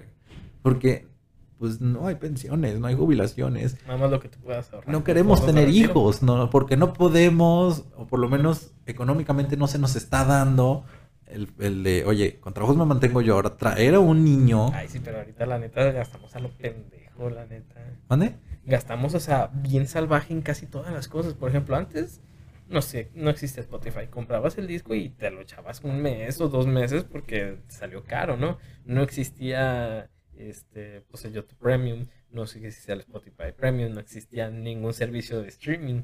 Entonces, casi todos los ingresos ahorita actuales se van una parte en renta y la otra parte se te van a pagar estos servicios.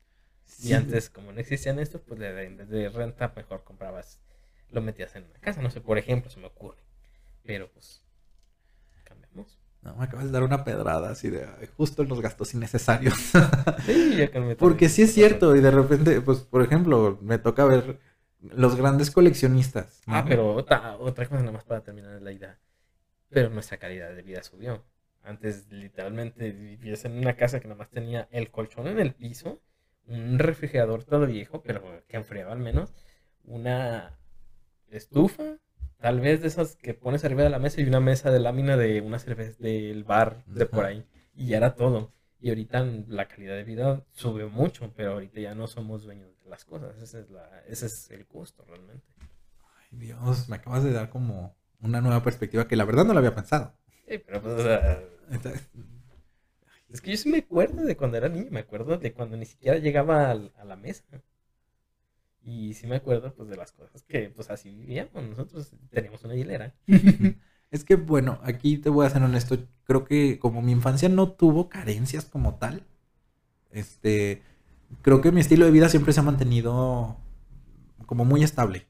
Entonces, este, creo que estaría creo que es algo de lo que yo no he visto porque no me toca vivirlo, pero me ha tocado que me lo platican, ¿sabes? De que es que yo antes no tenía, este, como lo que tú dices, ¿sabes? Que comíamos una mesa de lámina. No, pero pues, tampoco es romantizar la pobreza. No, no, no, pobreza, totalmente. No, humildad. Humildad es calidad de persona, pobreza es falta de dinero. Sí, a, lo que voy es que, siendo honestos, yo fui una persona, soy una persona privilegiada. Ah, pues, de hecho, quienes están oyendo eso son personas privilegiadas, no todo mundo, o sea, hablando de lo purista, no, si tienes teléfono, no es una persona privilegiada. Me mostraron una estadística, por ejemplo, en Guadalajara.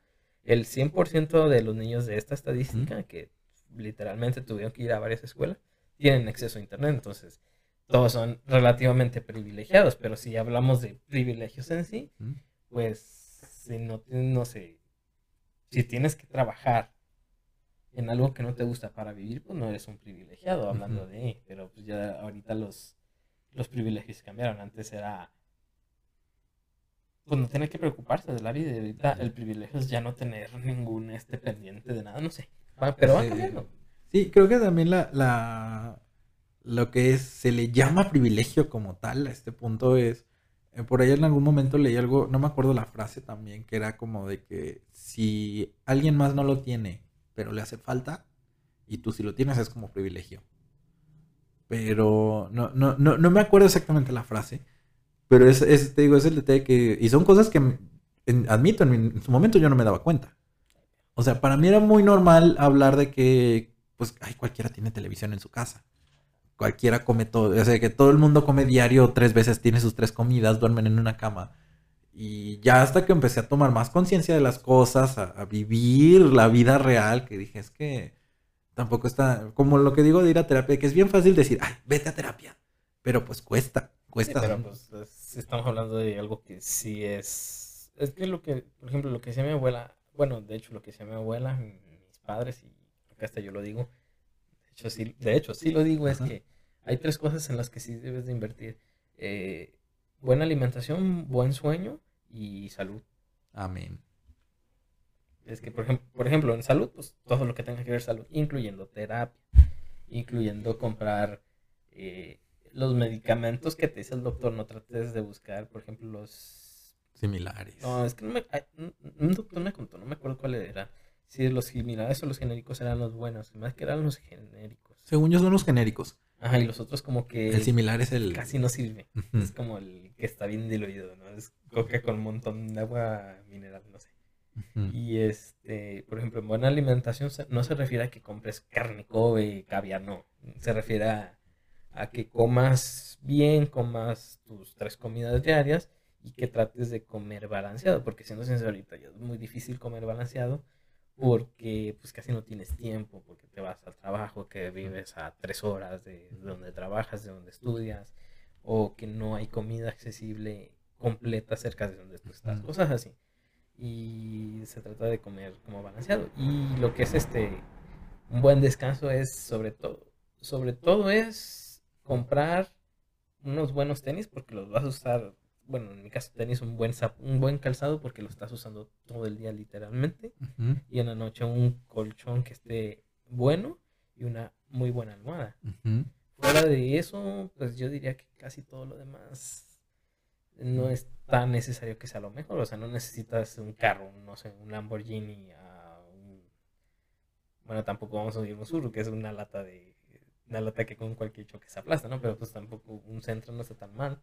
Entonces, ambos hacen el mismo trabajo, entonces no es necesario comprar lujo. En ese caso, si tienes la oportunidad, date tu gusto. Y, y si te gusta y tienes con qué. Pero, por ejemplo, aquí es donde entro yo en que hasta qué punto lo podemos considerar privilegio. Porque, por ejemplo, hay gente que tiene que decidir qué hacer con su dinero de o voy a comer o voy a pagar mi renta.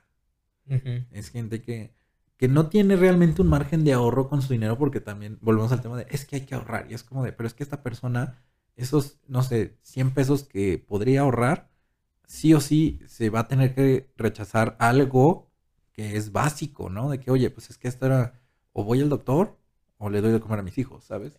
Pues, también lo básico, también qué definimos como básico. Ahorita básico ya es el internet, una computadora o un teléfono, pues internet ya es lo básico. Sí, es- es que son temas que tan va cambiando, va cambiando. Porque antes de la pandemia, el internet como tal no era tan importante. Todavía te podías ir al cibercafé, pero no era Sí, como... Podías ir al- con un compa y ahí hacer las tareas. Pero ahorita que es clases en línea, necesitas internet, necesitas una cámara, ya sea la del celular, o si tenemos más así como las de las computadoras o algo así.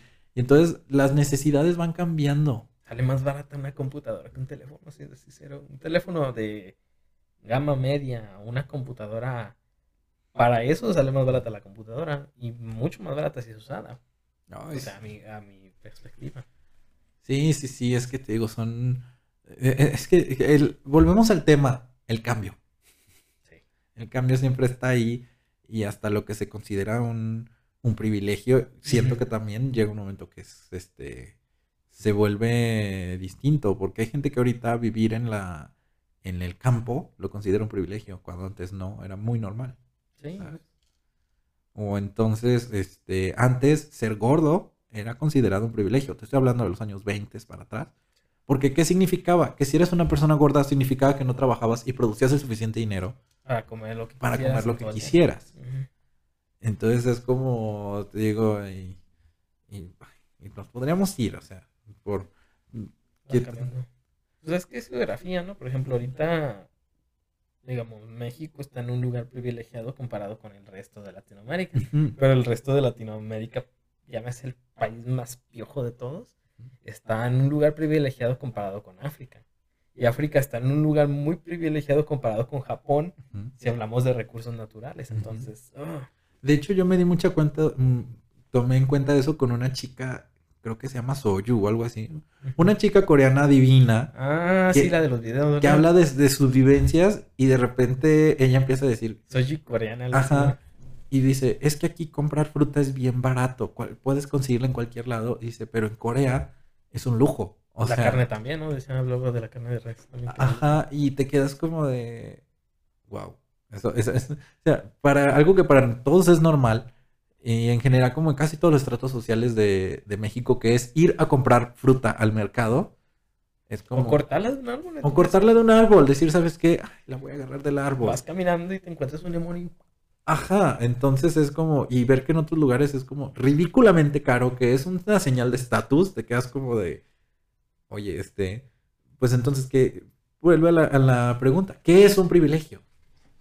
Porque es este, en cierto punto puede que todos lo tengamos, o puede que nadie tenga el privilegio realmente, y es que se me hace como muy complejo hablar del tema, o sea, porque es como tantas aristas.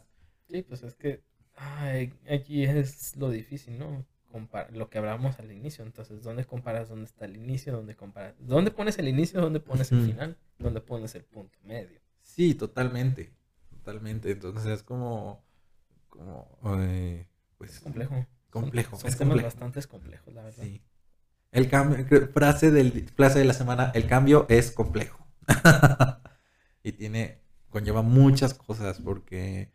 nada- ahorita ya nada lo podemos decir que es blanco o es negro, que es bueno o es malo, ¿sabes? Ya no es como. como antes, que era como. Más acostumbrados a decir, ah, es que esto es lo que está bien y esto es lo que está mal. Sí, y ahorita, por ejemplo, dices eso y no. El de acá te dice, no, qué chido, no estás conmigo. Mm. Y el de allá, no, eres racista, eres clasista, la fregada. Y también esos temas, creo que lo que me ha funcionado desde siempre es que la neta, eso siempre va a existir y yo lo ignoro. El resto del mundo no le importas, porque me debería de importar eso. Obviamente, no lo dejo de, o sea, sé que existe y hasta ahí, pero no pasa de eso, o sea, tampoco lo olvido, pero no es algo que me deba de perjudicar, no es algo que me interese tanto. Ajá, el saber escoger tus batallas, ¿sabes? Porque, por ejemplo, hay gente que quiere estar en todos lados y quiere ser la defensora de todas las causas sociales o a fuerzas de estar como regañando a todo el mundo. A huevos a los justicieros, ¿cómo les dicen? Los justicieros sociales, los justicieros de teclado o algo así. Justicieros de sillón, algo así. Ajá, que te quedas como de, oye, por ejemplo, así como... Activistas de sillón. Activistas de sillón. de sofá, de sofá, activistas de sofá. Como de, oye, tú eres hombre, tú que tienes que estar opinando sobre el aborto. Oye, tú no perteneces a la comunidad LGBT, ¿qué andas opinando? O dando o da- emitiendo un juicio si tú no vives lo que vive esa comunidad, esa población. Entonces te quedas, pero como es tan fácil ahorita dar las opiniones, ahorita es bien fácil. Me hago una cuenta ahorita, ahorita me hacer una cuenta falsa de Twitter y empezar a aventar todos los juicios y decir un montón de cosas horribles a todo el mundo. Y como- alguien le vas a atinar, de huevo. Ajá, y además como a mí me, va a proteger el anonimato. El- que yo estoy de aquí de esta pantalla y no, no son cosas que a lo mejor alguien diría de frente. Ujú. Que eso también es algo bien fuerte que está pasando con las redes sociales. Y también ese es el tema del podcast, o sea, chistes estar frente a frente y Ajá. pues, hay que hablar porque es, es bien fácil, siendo, como dices tú, eh, con el anonimato y la distancia y lo que sea, tierra de por medio, es bien fácil tirar mierda por- a cualquier lado. Y siendo sincero, yo lo he hecho y la verdad sí lo he disfrutado en ciertos puntos. Pero también si te animas a decirlo frente a frente, o sea, si tienes bolas, hay que tener bolas para decirle a alguien la verdad de algo. Y, y sobre todo, decirle sus verdades. Y saber hasta qué punto es prudente, porque muchas veces a lo mejor si le estás diciendo a esa persona una verdad, pero ella no está dispuesta a escuchar, va a ser más desgastante para ti el esforzarte en que la otra persona entienda, cuando siempre va a estar cerrada, ¿sabes? Sí, me acordaste de la película Paul, pero bueno. Y, y así es como de, te digo, entonces, te voy a contar un caso que es este, no sé si sigues los certámenes de belleza, pero fue como muy sonado lo que pasó con Miss Universo, que ¿Cuál este Miss que acaba de ganar México, está Andrea Mesa, hermosa, que la gente de Perú se molestó y mucha gente en general como a nivel Latinoamérica estaba en nivel mundial que ganara México porque la favorita era Perú. Y fue un empezarle a tirar odio a Andrea Mesa, que era como, es que tu corona fue comprada, es que Telemundo hizo esto, es que no sé qué. Pero entonces la, el, digo, el, el anonimato y esto, y a la vez esta masa de gente que es como, como todos supieron lo mismo, voy a opinar. Es como, ah, sí, y, y vamos a tirarle tierra a esta Yannick Maceta y todo esto, y bla, bla, bla. Pero hay un plot twist. Hay un certamen masculino que se llama Mister Supranacional, y ese lo gana Perú. Todos los que están defendiendo a Andrea Mesa van haciendo, a replicar lo que hacía la gente de Perú y van a tirarle tierra a este Varo Vargas. Eh, suena justo, pero no sé si es correcto. No es correcto. Exacto, a eso voy. Pero ¿qué sucede? Que como tienen todo esto de que todos estamos haciéndolo, me voy a permitir el tirarle tierra. Y yo a veces me ponía a ver y dije, es que persona, es que es una persona que está horrible y que seguro es gay y que no sé qué. Me ponía a ver los perfiles y eran puros perfiles que no tenían ni fotos de perfil, que, o sea, a primera vista decías, es que es gente que tiene un perfil falso. Ni O que se lo creó en ese rato. O ¿no? que se lo creó en ese rato. Twitter, como en que tres minutos que es un perfil. Ujú. Pero se les hace fácil, se les hace fácil y luego dicen, o como esa persona me está agrediendo, yo tengo el derecho de agredirle más fuerte. Y es como, espérate, es que no se trata de estar generando este círculo vicioso de violencia. Sí, pero ya hasta qué punto son trolls de internet. Ajá, sí, por eso digo, yo por eso digo, existen estas funciones maravillosas de bloquear, este, de, de filtrar. Entonces es que ahorita no tienes la necesidad, si algo no te gusta, no tienes la necesidad de seguirlo viendo, nada más es Ujú. picarle al engrane, dejar de ver este tipo de cosas. ¿no? Ajá. Ni siquiera bloquear, o sea, nada más deja de... De hecho, una vez estuve en un, agarré un curso muy bueno de, de otra Miss Universo, de Catriona Gray, que es como uno de mis ejemplos a seguir en la vida. En, en una sección de un curso en línea que ella da, habla de cómo reaccionar en redes sociales, cómo contestar. Entonces, lo primero que tienes que hacer es soltar el teléfono, porque si estás enojado, si te enganchas, ya perdiste. entonces suelta el difícil. teléfono y ponte a hacer otra cosa. Es lo primero. Ponte a hacer otra cosa, distráete y piensa, ¿por qué esto me está afectando a mí? Y este, así empiezas a tomar conciencia de, a ver, si a mí me está afectando este comentario por X o Y razón, y luego, si voy a contestar es porque voy a abrir el diálogo, a lo mejor esa persona está mostrando otra perspectiva que yo no he visto de las cosas. Sí, es que es lo que dicen. eh, ok, sí está bien bloquear y todo eso, pero si haces, por eso yo digo, yo no recomiendo bloquear, pero sí como dejar de seguir cierto tipo de contenido. Porque si lo si lo cortas así de raíz, si lo cortas en seco, dejas de recibir toda la información, o mejor dicho, esa parte de la información, Sí, que también es importante. Sí, el bloquear es como una opción de seguridad cuando ya es algo que se está metiendo con tu integridad, ¿sabes? O sea, ya, es el extremo. Ajá, cuando ya es una persona que nada más está metiendo a molestarte o que nada más está metiendo a, a ofenderte, a estarte afectando, es como, bueno, ay, bloqueas. Pero para esto recomendaría que hubiera un proceso como el que te digo, que ya te viste, viste, ¿por qué ese comentario te afectó? Y ver si se puede abrir al diálogo. Si tienes algo como una manera de abrir al diálogo, va. Si aún así la otra persona no está abierta al diálogo, déjalo por la paz.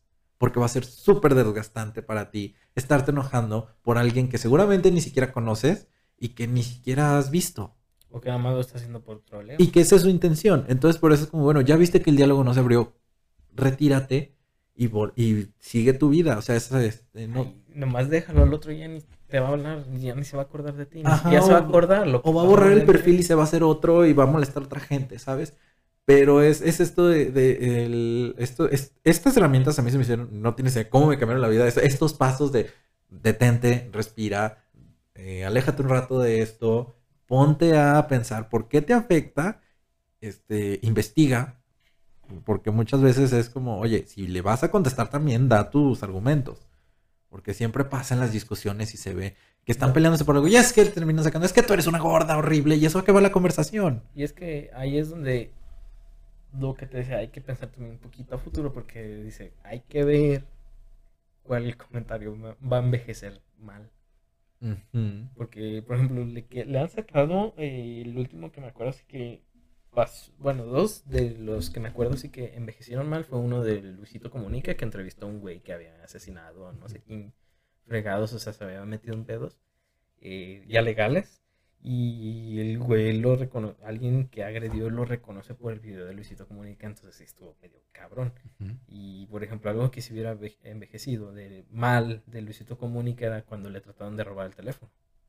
Ya ves que le trataron de robar el teléfono. Si él se viera defendido, o sea, si él se viera quitado o se lo hubiera empujado el otro güey, se van todos contra Luisito Comunica, porque como dicen, a todos les gusta ver a las estrellas caer. Y otro que envejeció mal, que pasó en las elecciones creo que pasadas, fue el de con 50 mil. Conozco gente que con- vive feliz con 50 mil del, del, Ah, sí, del de- gobernador este. Sí, sí, sí, el de Nuevo León. el de Nuevo León, que por cierto, yo hasta ahorita que he visto ha hecho un excelente trabajo desde antes de entrar, porque por ejemplo, lo de las vacunas, él consiguió gente para eh, lo de los autobuses, ¿no? Llevar a la gente de, de, Nuevo León antes de ser el, ya el, gobernador y, los llevaba a Estados Unidos. ¿Por qué? Porque dice, pues es que el gobierno de aquí es muy lento, pues vamos a hacerlo nosotros, estamos aquí literalmente, al otro lado del puente está Estados Unidos, ¿no? Hay que llevar esa vacuna. Porque es un ejemplo de cosas que han envejecido mal, pero pues también ha sucedido uno que otro caso de las que ha envejecido bien, pero es diferente. Es que también entramos en el siguiente tema que es como la... Que, y yo tengo un conflicto con esto, que es la famosa cultura de la cancelación. Sí, es ya lo ver correcto. Que, que entró, como por ejemplo, no sé si sigas este programa de La Más Draga o lo conozcas, que es un, es un reality show de dragas mexicano. Y una de las personas que sale ahí es como un Gio, por llamarlo así. En la temporada pasada lo empezaron a cancelar porque por unos tweets que escribió hace como 5 o 6 años atrás, ¿sabes? Y ahí te quedas de, ¿hasta qué punto tienes derecho de cancelar a esa persona por algo que dijo hace 5 o 6 años? En Twitter, de manera pública, ¿sabes? Es como, oye. Es que hace 5 o 6 años era diferente. Exacto. 5 o 6 años más en el futuro, yo habré dicho algo que los va a ofender. Una disculpa, no era mi intención hacerlo. Y si fue mi intención, te lo digo de frente en ese rato que era mi intención. Pero hasta ahorita no ha sido ninguna intención defender a nadie. Sí, o sea, por ejemplo, es que te digo, son, cosas que cambian. O sea, yo, y si te pones a ver hacia atrás, ¿cómo pensabas de adolescente o de cuando... Pues hace, por ejemplo, no sé si te, si te tocó hacer un video de... Mm, olvídalo, porque si me van a bajar ese video, digo si me lo bajan el video. Ok. Pero el punto es eso, hace, hace 10 años era bien diferente todo. Por ejemplo, antes era era permitido decir un montón de palabras, un montón de frases y no había ningún problema. Ahorita, digamos, del 2018 al 2020 fue cuando estuvo más pesado lo de la corrección política, pero digo, ya ojalá ya llegue el siguiente paso donde en vez de censurar el contenido, censuren a las personas del contenido. Es más fácil y es más redituable y siendo sincero funciona más y tienes más público. Sí, como empezarlos a filtrar hacia dónde llevarlos. Y, y hacia dónde no llevarlos también. Ajá, y hacia dónde no llevarlos. Porque digo, sí creo que hay contenidos que no deberían de estar en la red, honestamente. Pero no para ti. Pero, bueno, es que hay contenido, digo, estoy hablando de cosas, me estoy yendo a un extremo de, por ejemplo, que siga siendo tan fácil distribuir pornografía infantil. Y ha mm. habido casos, ¿sabes? Me acuerdo mucho que hubo un caso, estaba en un grupo de community managers, que nos, nos empezamos a pasar alertas como de situaciones riesgosas, ¿no? De, oigan, este video no lo abran por esto y aquello.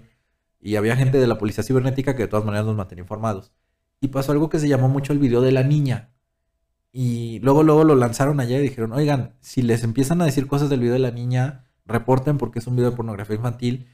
Y de repente me puse como a checar grupos y a checar publicaciones. Y era un montón de gente que estaba pidiendo el video y un montón de gente que decía, yo lo tengo. Oigan, abrí un grupo de WhatsApp para quien quiera ver el video de la niña. Yo me quedaba como de, o sea, si están conscientes que es pornografía infantil. Y era como, como ese tipo, a ese tipo de, de contenidos al que me refiero que debería de... ah, no, pues ah, si hablamos algo ya que se mete con la integridad, la integridad física de una persona. Ajá. Ahí pues ya es como, o sea, tampoco dice ahí algo ilegal, ¿no? Pero me refiero así como contenidos un poquito...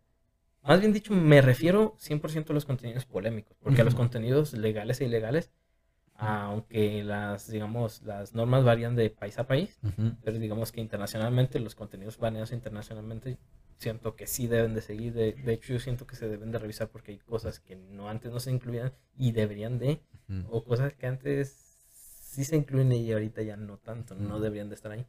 Eh, yo diría que hay que checar esa parte, pero yo me refiero a los contenidos polémicos ah, específicamente. Ahí es donde como que ya hay que... Las famosas declaraciones de artistas y cosas así. Sí, pues es que, por ejemplo, alguien hizo un chiste, por ejemplo, no sé si te acuerdas del caso de Platanito, ¿no? Ah, sí. Eh, hizo un chiste sobre la guardia ABC. Literalmente lo castigaron más a él que a quien mató a los niños. Y por su. O sea, por, por dejar pasar ese, ese pequeño problema que pues, terminó ahí. Entonces, castigaron más a él por hacer un chiste de humor negro en un público que pues literalmente iban a eso que a la persona que tuvo la culpa ¿no? de, de estas muertes pero o sea ahí es como son cositas que no debían de haber pasado, pero tal vez. Sí, sí, sí. No sé cuánto, pero. Mm. Sí, es que, por ejemplo, con Platanito, pues el problema fue el timing también. No digo que haya estado bueno el chiste, se me hizo un chiste muy mórbido pues es un chiste que a, a, cierto tipo de gente le gusta. pero a lo que voy que creo que lo que más le afectó en su caso en especial fue el timing porque era bien reciente lo que acababa de pasar. Y lo soltó y fue como... Porque dije, bueno, seamos honestos, en México nos burlamos de cientos de tragedias todo el tiempo, pero deja, como que se esperan a sanar la herida. Que cierra un poquito, que cicatriz. Ajá, y esta, la, cosa estaba todavía abierta, todavía estaban investigando, era, era cuestión de meses. entonces lo soltó y creo que eso también fue lo que lo mató en, en ese momento. Pero sí coincido, coincido mucho contigo de empezar a, a filtrar el contenido. A filtrar las personas. Y a, filtrar a las personas para el tipo de contenido que, considero que muy de cierta manera se está haciendo con los grandes algoritmos de, de Facebook. Ahorita manera publicidad, ¿sabes? De que yo ya me meto a Facebook y ya le digo a quién quiero que le llegue esta publicidad. Del, cada vez es más específico. Así de, a personas que le gusta esta raza de perros que vive en esta colonia. Sí, pero estamos hablando de algo que tú puedes controlar hacia qué público va. Pero ¿qué pasa cuando es algo que no puedes controlar? ¿A qué público vas? el algoritmo nada más busca con qué te enganchas más. No, no busca si a ti te gusta o lo odias. Pero solamente con que te enganches, pues ya sí. no, distingue. Esa es la parte. O sea, aquí es donde debería de empezar a distinguir si algo te gusta o no. Si algo es sano, apropiado para ti también. Creo que es un comienzo. Estamos, estamos apenas, están empezando a, a poner estos temas sobre la mesa. Porque francamente nunca se me habían ocurrido hasta ahorita que tú llegaste y lo comentaste, no se me había ocurrido pensar de esa manera, ¿sabes? Era como de, ay, que cada quien sea individual y diga, no me gusta y que la persona sea la que filtra los contenidos y no el algoritmo. Sí, pues, filtre a las personas. Un poquito ambos, pero... Pero, digo, nunca se me había pensado, el simple hecho de pensar esto de que el, se filtre a la gente no se me había ocurrido porque era como, el usuario tiene, tiene que ser el dueño y señor de lo que hace y lo que ve cuando, pues a lo mejor está la posibilidad. Interesante. Pues sí, pero esperemos que llegue pronto. Ya sería, ya hace falta. Y también tiene como doble uso, porque por ejemplo, quienes son extremistas, si les cierras lo que pasaba, sí pasó, llegó a pasar. Quienes son extremistas, quienes les gusta ciertos temas demasiado eh, extremo, llámese Siria o algo así, que les gusta, llama la atención, por ejemplo, el terrorismo. Entonces, este, si tú eh, baneas los grupos donde están estas personas, es el efecto cucaracha, entonces se van a otros lados. Y si tú pudieras banear a las personas que no les gusta este contenido y a las que sí las deja, entonces tú puedes concentrar, digamos, las cucarachas en un solo punto y, es, y pues más fácil mantener vigilados esos, esos grupos donde eh, ocurren ese tipo de, de conversaciones. Entonces es más fácil dejar que las personas se queden en un solo grupo y mantener esos grupos vigilados a mantener un chingo de personas vigiladas que se van a ir a otros lados y probablemente estas personas puedan volver extremistas a otras que no hablan. Entonces ahí está como el... Sí, pues es, algo que, y de hecho ya, ya ha habido casos, ya, ya ha pasado, ¿no? Nuestro dilema social en Netflix, es una muy buena serie donde habla de, no lo que estoy yo es llegando de que van a las personas del contenido, no el contenido de las personas, si, mm, más bien dicho, del de, extremismo, porque si es un tema que les engancha, les van a empezar a mostrar más y más y más, y no importa si les engancha porque les gusta o porque lo odian, o si es sano o no, pero pues existe, y va a pasar, y está pasando, y va a haber gente que sí se vuelva extrem, pues, extremista con algún tema que empezó a seguir hace poco en un grupo de, de Facebook en un video de YouTube, bueno, y en YouTube ya es un poquito más censurado, en un grupo de Twitter. Entonces, hay gente que se vuelve eso. Por ejemplo, de lo más llamativo que pasó así de últimamente, a nivel mundial fue pues, lo de Trump. Entonces, este fue como uno de los extremismos más obvios que pasó. Sí, podemos ir.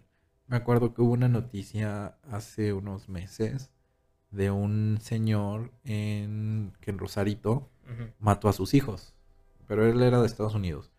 El, punto fue que los mató y él argumentaba que es porque ellos eran, tenían ADN reptiliano y que iba a ir por su esposa y matarla a ella también, porque eran ya esta nueva, como traía toda esta teoría pues que hay de los reptilianos, pero empezó a estar ligado a, un, a ciertos grupos de Facebook que manejan todo ese tipo de teoría de la Sí, comunidad claro. reptiliana y te quedas de, oye, ¿a qué extremo lo llevaron, sabes? ¿Y qué hace Facebook? Empieza a borrar todos esos, todos esos grupos. Y la gente huye como... pero aún así, investigando, porque yo hice la labor de investigación. Dije, a ver, si seguirán estos grupos en Facebook, si bien no me aparecían los Facebook, eh, los grupos con los nombres de esta, de, de estas como... Del tema. de- no, no tema, como esta secta, por llamarlo de alguna manera. Como ya puedes buscar, pones una te aparece también quién ha puesto la palabra en publicaciones, empezaron a cambiar de nombre los grupos. Y empezaron a meterse a otros grupos. Y es tal cual lo que tú acabas de decir, se hizo el efecto cucaracha. Y es como, sí, ya se borraron todos los grupos. Creo que era QAnon o algo así, no me acuerdo. el- el- era eso. Ya no lo puedes buscar como tal en Facebook porque es este como contenido sensible. Pero ya hay un montón de grupos nuevos de, de supremacía blanca que siguen tratando esos temas. Y es como... Me, me hace, me hace sentido lo que tú dices de es mejor tenerlos ahí controlados. Sí, pues es que es mejor tenerlos ahí controlados y evitar que otra gente eh, los encuentra para que no se enganchen con eso, Ujú. que a que se hagan cortas una cabeza y se hacen como 10 y hay gente que va a encontrar uno de esos porque ahora en vez de tener nada más una probabilidad, probabilidad de uno, ahora tiene probabilidad de 10. Ay, Pero bueno. social. Es todo un tema. Ay, esperemos que esto cambie y que pues pues el chiste es que el mundo sea un lugar mejor, pero bueno, siempre va a haber gente extremista, pero el chiste es por eso la educación es importante. el Totalmente. conocimiento y sobre todo la ciencia, porque me creo, creo que Na- Na- Niels deGrasse Tyson, ¿Mm? Niels, Niels deGrasse Tyson una vez dijo que, eh, ay, se me fue la palabra, olvídalo. Si me acuerdo lo vuelvo a decir, si no, Ajá. ni modo. Es- pero bueno, y pues creo que ya. Ya fue todo. Ah, nomás este, hablas francés, ¿verdad? ¿Mande? ¿Hablas francés? Llevé francés algún momento de mi vida en la prepa. es, es lo que, lo que te puedo decir.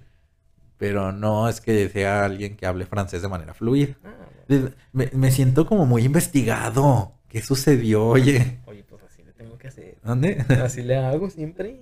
Sí, oye, pero eso de, o sea, me, me gusta el idioma, pero te digo, es que hubo un momento en mi prepa, el programa era que creo que los que llevábamos el inglés más avanzado en los últimos dos semestres de la prepa, nos dieron clases de francés en vez de inglés, porque era como, Me dieron clases de francés en la universidad, qué hueva. Todo porque, am, y ahí es cae, había un programa en la universidad que era de un intercambio a Francia. Entonces había unas becas a Francia y como para llamar más la atención, para que más gente le entrara, porque pues, supongo que nadie le, Le interesaba porque está muy complicado el francés, pues empezaron a meter francés a ver quién se enganchaba y ahora sí ya. Sí, no, acá fue eso, porque era, era como, ay, los que ya saben inglés, como ya los preparan para el TOEFL, al último nivel, era, ustedes ya están preparados, métanse a la... Otra cosa. Ajá, francés. Porque era, era, era una onda como muy de la filosofía de la escuela, porque el fundador había surgido en Francia y no sé qué. En la universidad también tomé nada más una vez el taller de francés un- en un verano y creo que es todo lo que he hecho de como del idioma. Sí, no soy como gente que ya, eh, eh, no sé, grandes políglotas que saben hablar el idioma como casi nativo y así. Pero sí. Pues algo, algo es algo, por lo menos puedes pedir un café, no morirte de hambre. Eh, insisto, no hay conocimiento estéril. Ay, me siento una, una influencer que sigo mucho, que seguido lo repite. Se llama Karina Ontiveros. Es- eso ya tiene que ver mucho con reinados de belleza, que es mi hobby. un saludo. Un saludo a Karina. Ay, si en algún momento me regresa el saludo, me muero yo aquí con... Pues bueno, para que te lo regrese, eh, ¿en qué redes sociales te pueden seguir? Tienes Mira. una de cosplay, ¿no? También. Mira, la de cosplay es Alexus Cosplay. Solo existe en Facebook. No sé si el canal de YouTube en algún momento sigue activo. No estoy seguro. Creo, Sí. que, creo que ese sí lo quité. Pero bueno, ese fue el inicio. Pero luego, aquí entre nos, fue un proyecto de la escuela, el canal de YouTube. No estaba planeado. Pero ahí van a ver lo que fue el cosplay. Quizá regrese, no lo sé. Lo, lo- eh, lo estaremos viendo. Pero actualmente me pueden encontrar como Rexy con Y Space de espacio en inglés.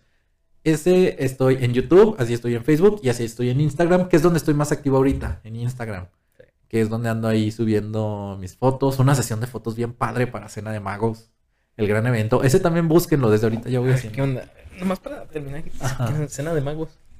¿Qué es? Es una cena baile show con magia cenas delicioso, ves actos de magia, traemos magos de todo el país y a veces hasta de otros lados de del mundo. Entonces tú tienes tu cena deliciosa, ves un espectáculo de magia temático, el de este año fue temático medieval, eran elfos, tenías así como muy Señor de los Anillos, el de 2022, que es el 30 de enero, es más, este, va a ser mitológico. Entonces vas a ver a dioses griegos haciendo acto de magia. De hecho, esta semana estamos grabando los promocionales, entonces va a estar padrísimo, va a estar padrísimo. Así que estén atentos ahí. En miren, si me siguen en mis redes sociales se van a enterar de todo esto. Y pues si escuchan el grito de la llorona, ahí nos vemos todos los viernes. Está chido. ¿Algún consejo de vida que recomiendes? Bueno, ya dijiste varios, pero uno Digan que sí. Miren, aviéntense aviéntense a hacer lo que sea, porque una experiencia van a sacar y todas las experiencias son buenas, así que las dudas siempre van a estar, las inseguridades siempre van a estar, así que con todo y eso, vayan adelante a conseguir como esos proyectos que les da curiosidad, porque si te da curiosidad es porque seguramente te va a ir bien, créeme. Así que gracias por vernos. Muchas gracias, gracias y gracias por la invitación. Oye, estuvo muy a gusto la plática. Gracias por venir, la neta. Yo ando, soñado. Yo me siento ya en el gran talk show, en el gran programa de radio. Que te ven muy bien. Ya el rato voy a decir, yo estuve en sus primeros programas. Ojalá, ojalá, ojalá pasen. Porque estaría genial, por ejemplo, lo que pasó con este, el, gobernador. O sea, lo entrevistó cuando apenas empezaba en la política. No sé qué tanto estaba en la política metido. Pero ahorita es el gobernador, entrevistó al gobernador. Y yo que imagínate que en un programa de estos o sea, tú empezaste, digamos, en pequeñito y en un futuro entrevistas al presidente de México, entrevistas al presidente de otro país, estaría genial. Ya sé, oye, estaría, va, a estar, bien y te va a ir muy bien, te va a ir muy bien. Vas empezando, pero yo sé que te va a ir muy bien. Traes todo para que te vaya. Triunfes aquí. Pues muchas gracias por la invitación y a todos. Gracias. Entonces nos vemos luego. Bye. Bye.